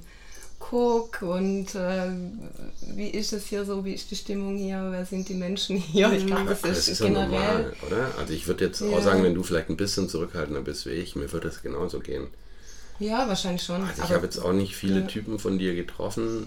Tagan habe ich getroffen ähm, den ich super mag, den habe ich ihr tatsächlich sogar mal nach rechts gewischt auf, auf, auf Tinder, weil ich habe sie gefragt, so, und was geht mhm. auf Tinder? Meinst du, ah, nur komische Typen unterwegs? Und ich so, nee, glaube ich nicht, gib mal her. Und dann habe ich ihr Handy genommen und habe dann mal auch angefangen und gedacht, ja, komisch, komisch, komisch, komisch, komisch, komisch. Und das ging dann so für fünf Minuten, bis ich irgendwann mal dachte, der ist sweet, den wische ich dir nach rechts. Kannst du das für mich auch mal machen? ja, kann ich, kann ich gern, kann ich gern machen. Äh, und ja, keine Ahnung, Tarkan habe ich dann kennengelernt und ich komplett recht gehabt. So ist einfach ein super netter Dude. Ähm, ich meine, ihr, ihr, seht euch noch ab und zu. Mittlerweile ja. bringt gerade bringt sie im Stricken bei, oder es ist auch schon eine Weile her. Ähm, nee, den mochte ich einfach und das ist schon, schon auch spannend. Und äh, die, diese offene Beziehung hat ja schon auch so ein bisschen, also du musst ja arbeiten wie in jeder Beziehung und das ist ja auch dieser Podcast jetzt hier. Klar, wir sind auch hergekommen ähm, mit dem Wissen, okay, es könnte sein, du stellst uns irgendwelche Fragen, die wir uns bislang noch nicht gestellt haben. Was ja, und, und ist mir noch keine eingefallen. Ja. Habt ihr euch alle Fragen schon gestellt? ja, und, und, und, dieses Treffen von, von, von Partnern, von deiner Partnerin ist ja im Prinzip was ähnliches. Du stellst dich auch wieder diesem, diesem Thema so. Also das ist einfach nochmal, ähm, ja, in real siehst, ah, das ist ein Typ, die hatten schon was miteinander. Und ich wäre da, glaube ich, auch komisch. Also, also ja, das ist komisch zurückhalten. Du bist halt ein bisschen abwarten und guckst halt einfach mal, wie sind ja. die zwei miteinander und ja. Das ist, glaube ich, normal. Aber wie du sagst, das ist auch eine Persönlichkeitssache. Ja. Also ich bin auch immer ja. jemand, der steckt erstmal so einen kleinen Zeh rein, genau. schaut sich das mal an. Und wenn ich mich dann wohlfühle, dann gehe ich schwimmen. Eine Arschbombe. Dann Arschbombe. Ja, du bist der Typ Arschbombe. Mhm. Von, von vornherein. Mhm. Nein, ich finde das auch echt eine ganz arg schöne Sache an dir. Also es ist schon schön, dass du so bist und es ist schön, dass du dir das bewahren darfst, auch in einer Beziehung. Es ist einfach so voll offen, in alles reingehst, in jedes Abenteuer ist schon echt nice. Ich glaube, da kannst du auch profitieren, bestimmt, oder? Ja, total. Das ist auch was, was ich äh, hier genieße oder überhaupt genieße, dass er so offen ist und so viele Kontakte hat. Also, ne, wenn man schon sagt, ich bin eher so vorsichtig mal gucken. Mhm. Ähm, ich umgebe mich gern mit Menschen, aber jetzt so schnell in Kontakt kommen, da ähm, will, glaube ich, eindeutig. Äh, nee, du kommst jetzt mit. so, und auch mit Kontakte halten. Ich bin da eher mhm. so ein Muffel. so, natürlich profitiere ich davon und ich genieße es auch total, da einfach teilhaben zu dürfen und mit dabei sein zu können. Klar. Hm. So, nächste Frage. ich überlege, ob es eine Frage gibt, die euch noch in eine unbekannte Situation bringen kann. Aber ja, ich weiß es nicht. Ihr wirkt auf mich wirklich so, als hättet ihr einfach einen ziemlichen Konsens in allem, auch wenn ihr diesen Konsens noch nicht unbedingt besprochen habt. Ihr seid einfach seid auf der gleichen Frequenz unterwegs. Mhm. So, ne? mhm. Ja, das ist auf jeden Fall eine spannende Reise und ich glaube, wir haben auch noch nicht alles irgendwie durchgespielt. Ähm, also wie ist das auch zum Beispiel? Ich glaube, wir beide haben schon so ein bisschen eine, eine, eine sexuelle Neugierde, auch wie das ist mit, ähm, ja, keine Ahnung, du gehst irgendwo hin und hast vielleicht voreinander Sex mit einem anderen Partner, das hatten wir auch noch nicht. Mhm. Ähm, wie, wie, wie ist das dann so für uns? Wie gehen wir dann damit um? Das heißt, ich glaube, da kommen schon noch Dinge auf uns zu, wo spannend bleiben werden, wo man eigentlich dann ja, erstmal abwarten muss, wo ich auch noch nicht weiß, wo es hingehen kann. Oder wie ist es, wenn plötzlich einer kommt und sagt, du, ich treffe da jemanden gerade immer häufiger und ich habe das Gefühl, das ist ein bisschen mehr wie das, was wir bisher hatten. Das kann passieren. Ähm, ich glaube aber auch da haben wir echt eine, eine gute, gesunde Basis, dass mhm. wir da mhm. einfach dann, dann halt schauen müssen, so wie wir dann damit umgehen können. Ich habe mich das auch schon gefragt, was ist, wenn ein Chef kommt und sagt, du, ich habe da jemanden kennengelernt, ähm, ich bin ein bisschen verknallt. Mhm. Wow. Mhm. Dann wäre das auf jeden Fall was Neues und ich habe dann keine Ahnung, ob, ähm, ob ich dann auch in so ein polyamores Beziehungskonstrukt vielleicht rein kann, weil Steph vielleicht sagt, du, ähm, meine Liebe zu dir ist nach wie vor da, aber jetzt gibt es halt nochmal jemanden. Mhm. Keine Ahnung, wie ich reagiere. Wird auch wieder ganz viel mhm. abhängig sein, wahrscheinlich von dem Typen selber dann. Mhm. Ähm, wenn ich den einfach super sympathisch finde, ähm, könnte es auch sein, dass ich sage, ja, dann lass mal gucken, ob wir in einem polyamoren Beziehungskonstrukt irgendwie mhm. ähm, das Ganze meistern können. Also ich würde es definitiv probieren, bin ich mir ziemlich sicher, wenn ich ihn mögen würde. Ja, das, wenn, wenn ich ihn nicht mögen würde, dann würde ich sagen, ich oder der entscheidet. geschickt. Ja. Sag mal, wohnt ihr eigentlich zusammen? Nee, nee. nee. Ist ein Riesenvorteil, ja. definitiv, glaube ich. Also für uns auf jeden Fall. Ja, ich, ich glaube, wenn, wenn du, wenn du, wenn du zusammen wohnst und auch zum Beispiel zusammen in einem Bett schläfst jeden Tag und dann ist der eine mal vielleicht einfach mal eine Nacht woanders, dann ist es schon nochmal ein anderes Gefühl, äh, wenn die Person jetzt einfach nicht neben dir liegt. Und mhm. Steff liegt aber halt einfach super oft nicht neben mir, deshalb äh, habe ich da jetzt nicht irgendwie ein Problem damit, nachts alleine irgendwie schlafen zu gehen.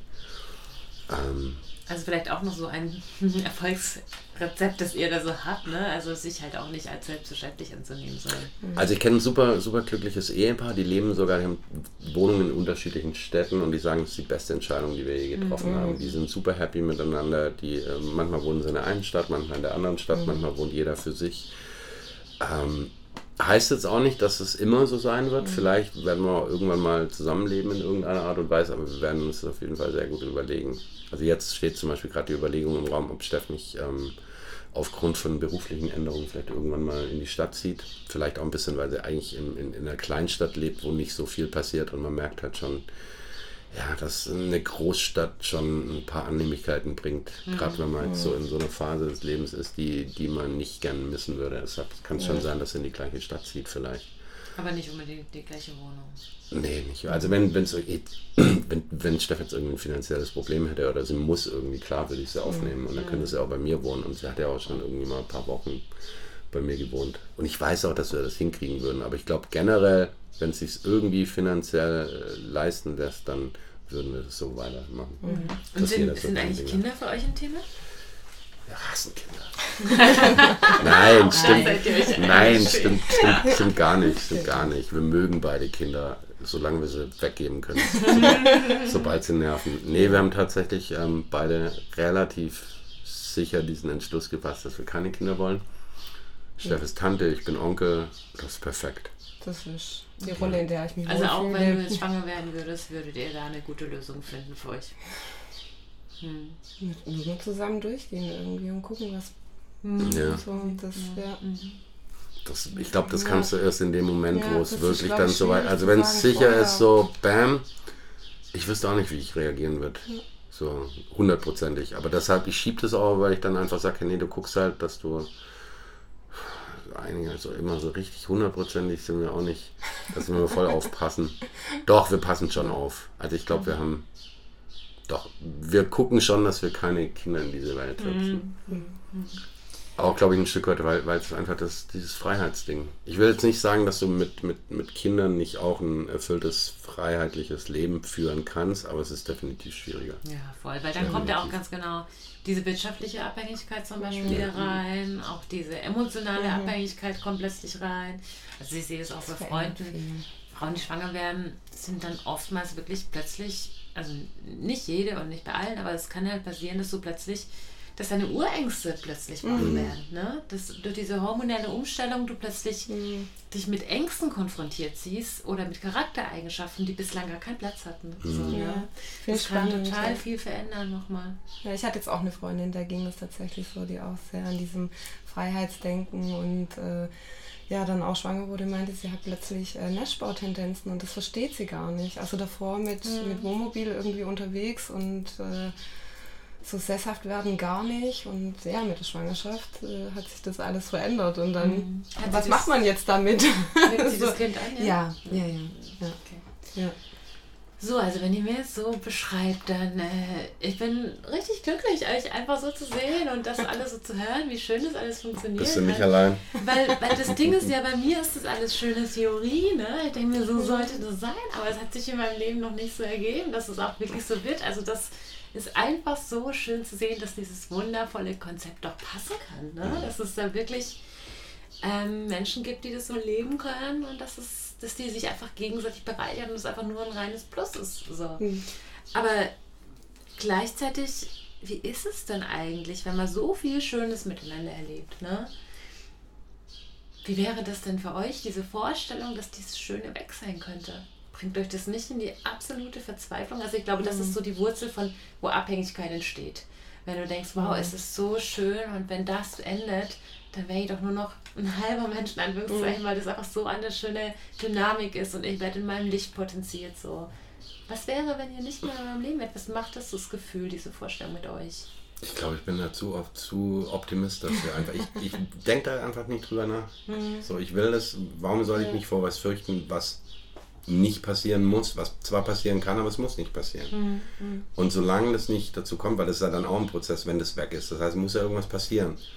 Bis jetzt passiert das noch nicht, aber ich will da keine, keine Angst, ist einfach ganz, ganz schlechter Ratgeber. Mhm. Der bringt dich einfach nicht weit, deshalb habe ich keine Angst, dass es weg sein kann. Es wird definitiv nicht mehr das gleiche sein. Mhm. In fünf Jahren werde ich definitiv nicht mehr das haben, was ich jetzt habe. Das heißt aber nicht, dass es schlechter ist es kann auch sein, dass ich in fünf Jahren nicht mehr mit Steff zusammen bin.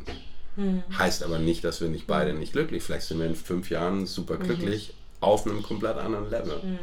Aber ich will das nicht so, so manifestieren. Ich will eigentlich, das ist jetzt kein, das klingt jetzt vielleicht egoistisch, ich würde es eher so einen gesunden Egoismus nennen. Ich will eigentlich mein ganzes Leben lang glücklich bleiben. Und wenn irgendwann, wenn ich irgendwann mit, mit diesem Beziehungskonstrukt, wie wir es dann führen, nicht mehr glücklich sind, dann werde ich versuchen, das irgendwie in die Richtung zu ändern. Und ähm, ohne, ohne jetzt Steff zu verletzen, mhm. aber letzten Endes bin dann schon ich an Nummer eins irgendwie. Mhm. Also da bin ich dann egoistisch genug ja.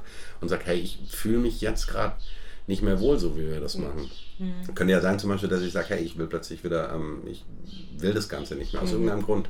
So, ich habe genug, ich habe genug erlebt, genug Erfahrung gedacht.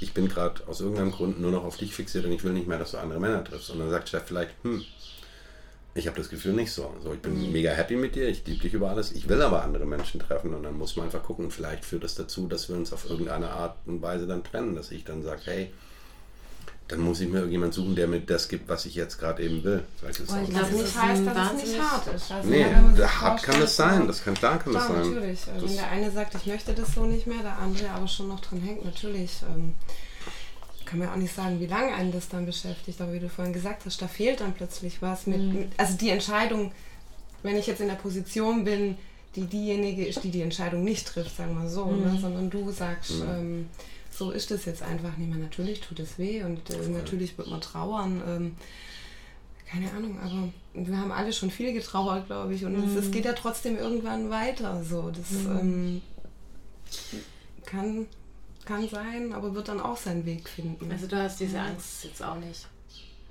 Also so im Moment würde ich natürlich sagen, natürlich fände ich das jetzt nicht schön und äh, mhm. könnte jetzt nicht sagen, dass ich das locker wegstecke, so. Ähm, aber ich glaube, das Gefühl hatte ich davor auch schon mal und mhm.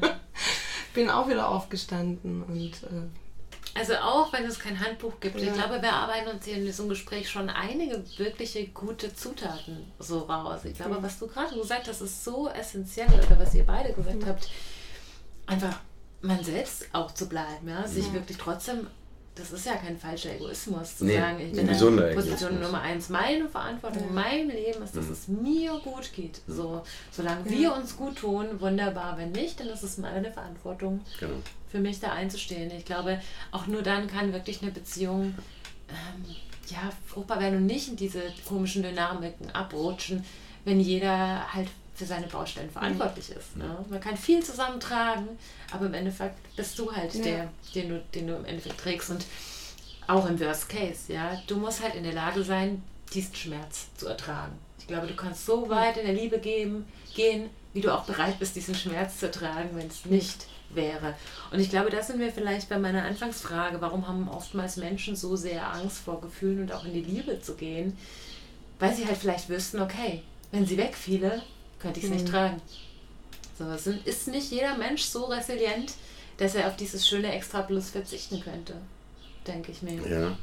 Und ich denke aber auch manchmal, diese Tiefen und dieser Schmerz im Leben, der gehört auch halt mal dazu. Und ist auch das, was dich immer wieder dazu bringt, noch einen höheren Berg zu erklimmen. Und ganz oft hast du ja dann so, dass diese Beziehung, die geht zu Ende, du bist in so einem Tal, die geht's richtig dreckig und du stellst dir da die elementaren Fragen des Lebens und dann irgendwann äh, findest du ein paar Antworten und dann geht's wieder bergauf und irgendwann bist du auf so einem anderen Berg, der ist noch viel, viel höher und du geht's viel, viel glücklicher und du guckst irgendwie nach hinten und denkst, ja, da ist halt keine Seilbahn. Ich musste durch dieses Tal durch. Und wenn du diese Erfahrung mal gemacht hast, dann hilft dir das natürlich auch viel dabei, ähm, einfach zukünftigen Schmerz auch wieder um anzunehmen. Und Schmerz gehört ja auch so ein bisschen dazu. Und aber wie gesagt, ich will da gar nicht hingucken und habe da einfach nicht die Angst davor. Ich bin gerade im Moment so glücklich, wie ich noch nie in meinem Leben war. Bin super happy. Und ich weiß, dass es auch sehr gut sein kann, dass es immer so happy bleiben wird. Vielleicht auch auf andere Art und Weise. Aber pff, so eine Frau finde ich nicht so schnell wieder. Also ich habe da auch gar nicht so Angst, irgendwie, dass ich mich verliebe oder so. Gar nicht. Und das kann passieren. Aber ich habe da keine Angst davor. Weil ich, wie gesagt, das, was ich vorher gemeint habe, ich weiß, dass wir immer eine Verbindung haben werden. Und dass ich sie immer auf irgendeine Art und Weise lieben werde für das, wie sie ist, weil sie einfach ein wunder, wunderschöner, wundertoller, witziger Mensch ist. Das wird sich ja nicht ändern. Und ich will auch diesen Menschen nicht mehr missen. Es kann vielleicht sein, dass es irgendwann in einer anderen Konstellation sein wird, die die Zeit mit sich bringt, aber hey, dann ist es halt so. Und ja, ich will da einfach keine Angst davor haben, weil hätte ich Angst davor, wäre es nicht so schön. Dann wärst du auch nicht du, dann wärst du auch nicht so offen. Also ich Nee. glaube, deine Offenheit, die nährt sich auch ein bisschen aus der Angstfreiheit. Ja, Aber ich glaube, was halt da drin steckt in dir ganz tief, ist halt ordentlich Resilienz. Ne? Dass du weißt, hey, ich brauche keine Angst haben. Denn selbst mit Worst Case könnt ihr irgendwie klarkommen. Ich bin, ich bin. Und Ja, also es ist vielleicht klar, aber wahrscheinlich habe ich so das Glück gehabt, dass ich halt viele Erfahrungen gemacht habe, wo viele Leute sagen, geh da nicht hin. Und ich so, oh genau, da will ich hin. Und dann gehst du da hin und dann passieren da halt immer echt die schönsten Geschichten und ganz viel und du denkst halt so, ich brauche keine Angst haben. Ich brauche keine Angst haben, eigentlich vor fast gar nichts. So. Ja. Ja, das ist ein wunderschönes Gefühl, wenn man so durchs Leben gehen kann und sagen kann, hey, mir passiert einfach nichts. Mir kann nichts passieren. Ich hätte auch so, weil das da erinnere ich mich noch so genau daran, da war ich, keine Ahnung, 14 oder so und war joggen und habe in den Himmel geschaut und ich habe so eine Verbindung zu dieser Welt gespürt. Ich dachte so, nichts kann passieren. Der Himmel fängt mich auf. Das war wie so eine, es ist vielleicht ein komisches, nicht nachvollziehbares Bild, aber wie so eine Schutzdecke über mir. Ich dachte so, aus dieser Welt kann ich nicht rauspurzeln. Die hält mich, die behütet mich. Und dieses Gefühl, dass, dass da plötzlich so raufkam, diese, oh, ich mich in dem Moment so in die Welt verliebt. Beziehungsweise ich habe angefangen, die Welt so sehr zu lieben und mich geliebt zu fühlen von dieser Welt. Habe mich seitdem nie verlassen. So. Und auch wenn, wenn ich jetzt mal in einer Situation bin, wo es mir scheiße geht, ja.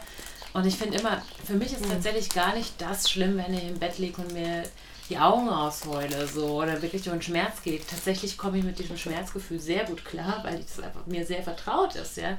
Was für mich das schlimmste Gefühl ist, ist Langeweile und Sinnlosigkeit. da komme ich wirklich nicht klar. Wenn die Ja. Tage einfach für mich grau sind, wenn ich Ja. innerlich keine Farbe aufbringen kann, Ja. die Welt anzumalen, so, das ist schlimm. Aber auch da komme ich raus und auch dieses Gefühl kann ich immer besser annehmen. So. Ja, dann musst du halt einfach was machen. Dann sagst du halt einfach mal, nee, ich habe jetzt keine Angst nach, keine Ahnung, Pankow zu gehen. Also ich gehe da jetzt einfach mal hin und guck mal, was da für Leute sind. Ins auch wenn alle.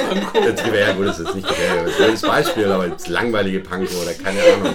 Das ist ja immer das dann. Hey, dann gibt es so viele Leute, die beschweren sich immer und beschweren sich und machen aber nichts. Dann sagen, hey, dann mach irgendwas. Es ist mal scheißegal, was du machst. Aber geh einfach raus und mach irgendwas.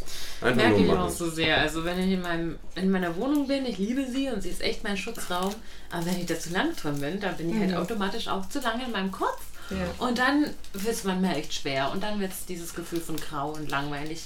Und kaum gehe ich raus und wenn es nur zum Späti ist, so läuft mir ein Kind entgegen, das lacht, läuft mir eine Omi entgegen, ja, sonst irgendwas so, die bin wieder so pff, aufgerichtet und wieder, schön. ja, einfach raus, sich dem Leben zumuten, das Leben an sich ranlassen, das ist, ist doch schön, dafür sind wir doch da. Ja, da passieren echt so schöne Dinge.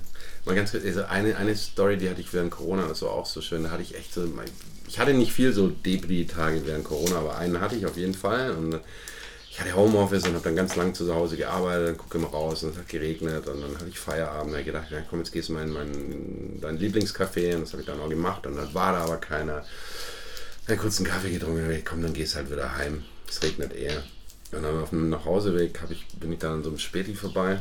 Ja, auch in Stuttgart gibt es Spätis, äh, aber nicht viele. Egal. Äh, und dann habe ich mir dann Bier geholt. Und ich mache das echt nicht oft. Ich trinke nicht so viel Bier und schon gar nicht nachmittags. Aber irgendwie wollte ich mich so in meinem Selbstmitleid ahlen. Dann habe ich mein Bier genommen und habe mich da an so einen ganz kleinen Skateplatz irgendwie so hingesetzt und habe dieses Bier getrunken. Und dann plötzlich kamen so zwei Kiddies, die waren der 14 und 16, ah. der, der Ben und der Felix. Hm.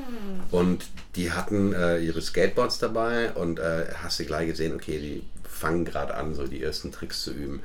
Und dann habe ich denen so ein bisschen zugeguckt und dann kam auch schon so ein bisschen die Sonne raus und ähm, der Platz wurde dann so langsam trocken und die haben da ihre Ollies geübt und so. Und irgendwann dachte ich mir so, ey, jetzt gehst du nicht heim, jetzt gehst du, jetzt gehst du zu dir heim in den Keller und holst dein Skateboard und machst du jetzt auch mal wieder ein bisschen was. Und dann bin ich zurück und es war nicht weit davon, bin zurückgekommen mit meinem Skateboard und hab halt, da gab es eine Rampe und noch so ein Rail irgendwie und dann bin ich da halt so ein bisschen so die Rampe immer rauf und runter und hab da so meine Tricks, bin früher lang Skateboard gefahren und hab da versucht wieder so ein bisschen was abzurufen. Und irgendwann kommt der eine von den Kleinen zu mir her und meint so, hey, entschuldigen Sie. Ich so, ja. Sie waren doch da der Mann, der da vorher mit dem Bier saß, oder? Also für mich hat sich so angehört, sie waren doch der alte Mann, der da mit dem Tier saß. So, ja, war ich. Und, also, und dann haut er mir so mit seiner Faust auf die Schulter und meinte, ey, yo, voll cool. und ich dachte so, ja, geil, okay, danke. Alles, könnt ihr mir einen Trick beibringen? Und ich so, ja klar, komm, guck mal. Also. Und ähm, aus dieser Situation hat sich echt eine kleine Freundschaft entwickelt. Ähm, ich habe die Jungs dann immer wieder gesehen. Wir hatten dann auch Kontakt. Ich habe dann auch Bilder von den zwei gemacht. Kann ich dir nachher auch mal zeigen. Das ist echt mhm. süß. Ben ist äh, Ben ist 16, ähm, Felix ist 14 und schwul. Und beide haben so ein bisschen, äh, du kommst aus dem Psychobereich, weil es ist eine bipolare Störung. Also die ritzen sich und so. Mhm. Und der Ben ist auch immer mal wieder eine Klapse. Haben eine super sweete Freundschaft untereinander. Der eine wohnt in Heilbronn, ist so eine Stunde weg von Stuttgart. Und die haben eigentlich nur sich, weil beide hochintelligente Kinder sind. Also das merkst du auch, wenn du mit denen mhm. redest, allein die Art und Weise, wie sie ihre Sätze formulieren, ist, sitzt du da und denkst so, wow, krass. Und äh, die zwei waren so sweet und dann haben wir immer wieder, hatten wir, haben uns dann in diesem Skatepark getroffen. Der so, hey Philipp, kommst du, wir sind skaten und so, vielleicht irgendwie hast du Bock. Und dann bin ich dann raus und irgendwie eine Stunde mit denen abgegangen. Irgendwann habe ich sie nach dem Skaten auch mal mit zu mir nach Hause genommen, wo ich schon dachte, okay, hoffentlich gucken die Nachbarn nicht, das ist ein bisschen komisch. Und so ein alter Typ wie ich hier irgendwie zwei, zwei Kiddies im ja, Das denkst du aber auch nur in Stuttgart. Ja, ja, das stimmt, das stimmt wahrscheinlich. Und äh, ja, nee, aber dann hatten wir da echt super schöne Unterhaltungen so über, über Gott und die Welt und dann kommen so Nachrichten wie, oh Phil, ey, wir sind so super dankbar, dass wir dich kennenlernen durften und so, du bist wie ein Papa für, die, für uns mhm. geworden. Und dann hockst du da und denkst, Junge, hör auf, Scheiße, ich muss gerade weinen. So. Oh, das ist süß und ich und, und das ist dieses, deshalb wollte ich da drauf raus, weißt und das nur, weil ich dann einfach gesagt habe, nee, jetzt gehst du raus jetzt holst du dein Skateboard und gehst wieder zurück. Mhm. Ey, mach was. Und ganz oft passieren da einfach so Dinge, die nicht immer dein Leben verändern komplett, aber, aber es passiert was und du, du triffst auf Leute und du triffst auf Inspiration und einfach mal raus aus seiner Bubble und zu sagen, nee, ich gehe jetzt da raus, auch wenn ich eigentlich gerade viel lieber in meiner Wohnung bleiben würde, aber dann, keine Ahnung. Ja, und die Masse verändert dein Leben schon, weil so viele kleine Positiven sind mhm. halt ein großes Ganzes mhm. irgendwie, was dir gut tut. Ja, das ist so, schön. Das, ähm, ja. Was ein schönes Bild, wirklich, ja. Also immer rein in die Aktivität und auch immer da rein, wo Muss ich gerade auch raus aus der Comfortzone so. ist, ist so, ja, ist abgedroschen, aber Mhm. ja. Ja, es ist abgedroschen, die Theorie, aber die Praxis ist gar nicht so ohne, ne? Also, das auch wirklich immer durchzuziehen. Aber man merkt es ja selbst in, in alltäglichen Kleinigkeiten, wie gut es einfach tut, in die Aktivität zu gehen, in die Auseinandersetzung zu gehen, sich den Ängsten zu stellen, ehrlich mit sich zu sein, mit anderen zu sein. Und wie du dann halt auch inspirierst, ne? Als Person, die dann nicht mit dem Bier oder Lepri in der Ecke sitzt, sondern wie du halt plötzlich Tricks kannst und dann plötzlich Vorbildfunktion auch für andere wirst. Richtig geil. ja, wobei die Kids mich auch voll, die waren inspirierend. Mhm. Ja, die haben mich echt geflasht so. Zeuge, also es waren hochphilosophische äh, Gespräche und das lag nicht an mir. Das lag eher an den Kiddies. Wo ich gedacht habe, wow, das ist ganz starker Tobak, den die hier raushauen. Geil. Vielleicht sollte ich mal Ben und Felix einladen. Ben, ben und Felix, ich weiß nicht, ob die in so einem polyamoren Beziehungskürzung.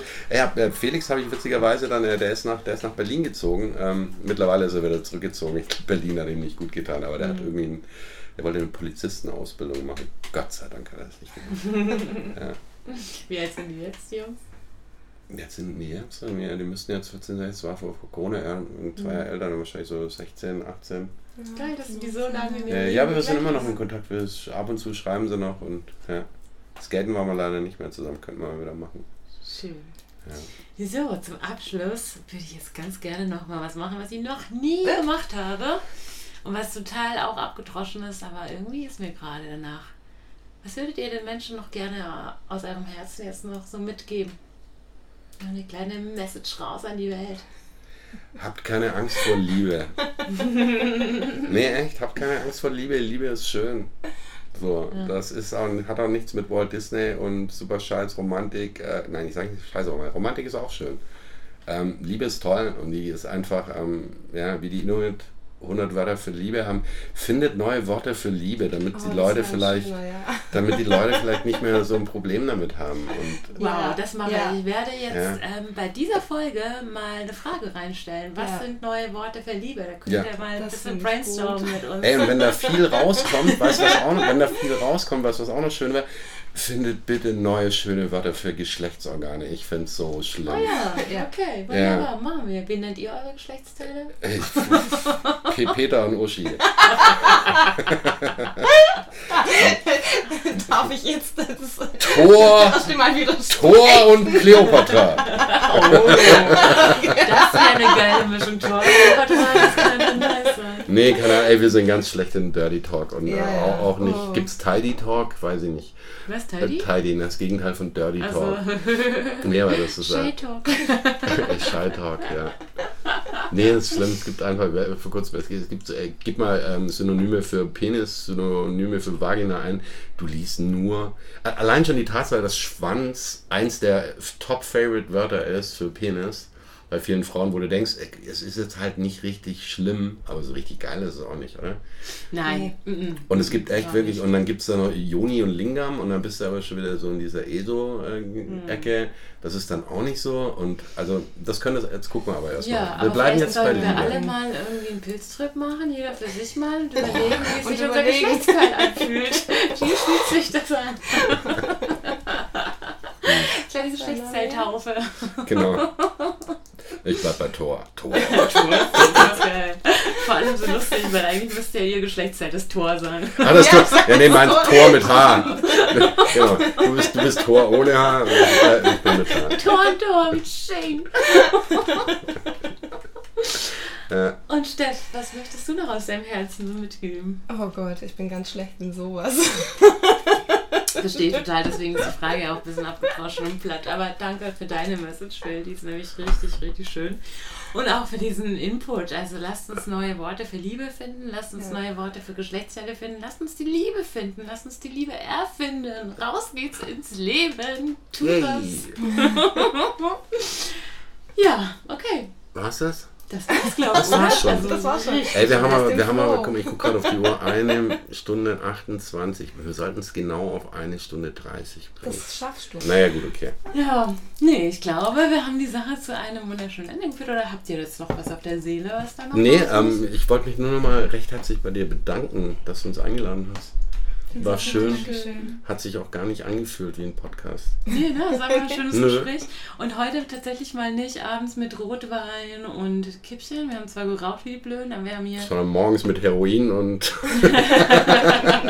Nein. Nein, schön am Kaffeetisch haben wir es Ja, schön. gemütlich gemacht. Und dazu noch ein Kaffee kleines Radler ausgepackt. Genau, mit Porzellan, Tässchen, Kuchen. Wir hätten, wir hätten, Kaffee, wir hätten, Kuchen hätten wir eigentlich wir hätten, noch wir hätten Kuchen mitbringen können. Vielleicht Ja. kann man uns jetzt ja noch einen Kuchen holen. Hm. Das wäre schön. Nun Na gut. gut. Also vielen Dank fürs Zuhören. Bis zum nächsten Mal. Danke euch fürs Dasein. Sehr gerne. Vielen lieben Dank. Bis dann. Tschüss. Sex auf dem Küchentisch. Aus dem Liebesleben von Leuten. Freifraus Stubentalk.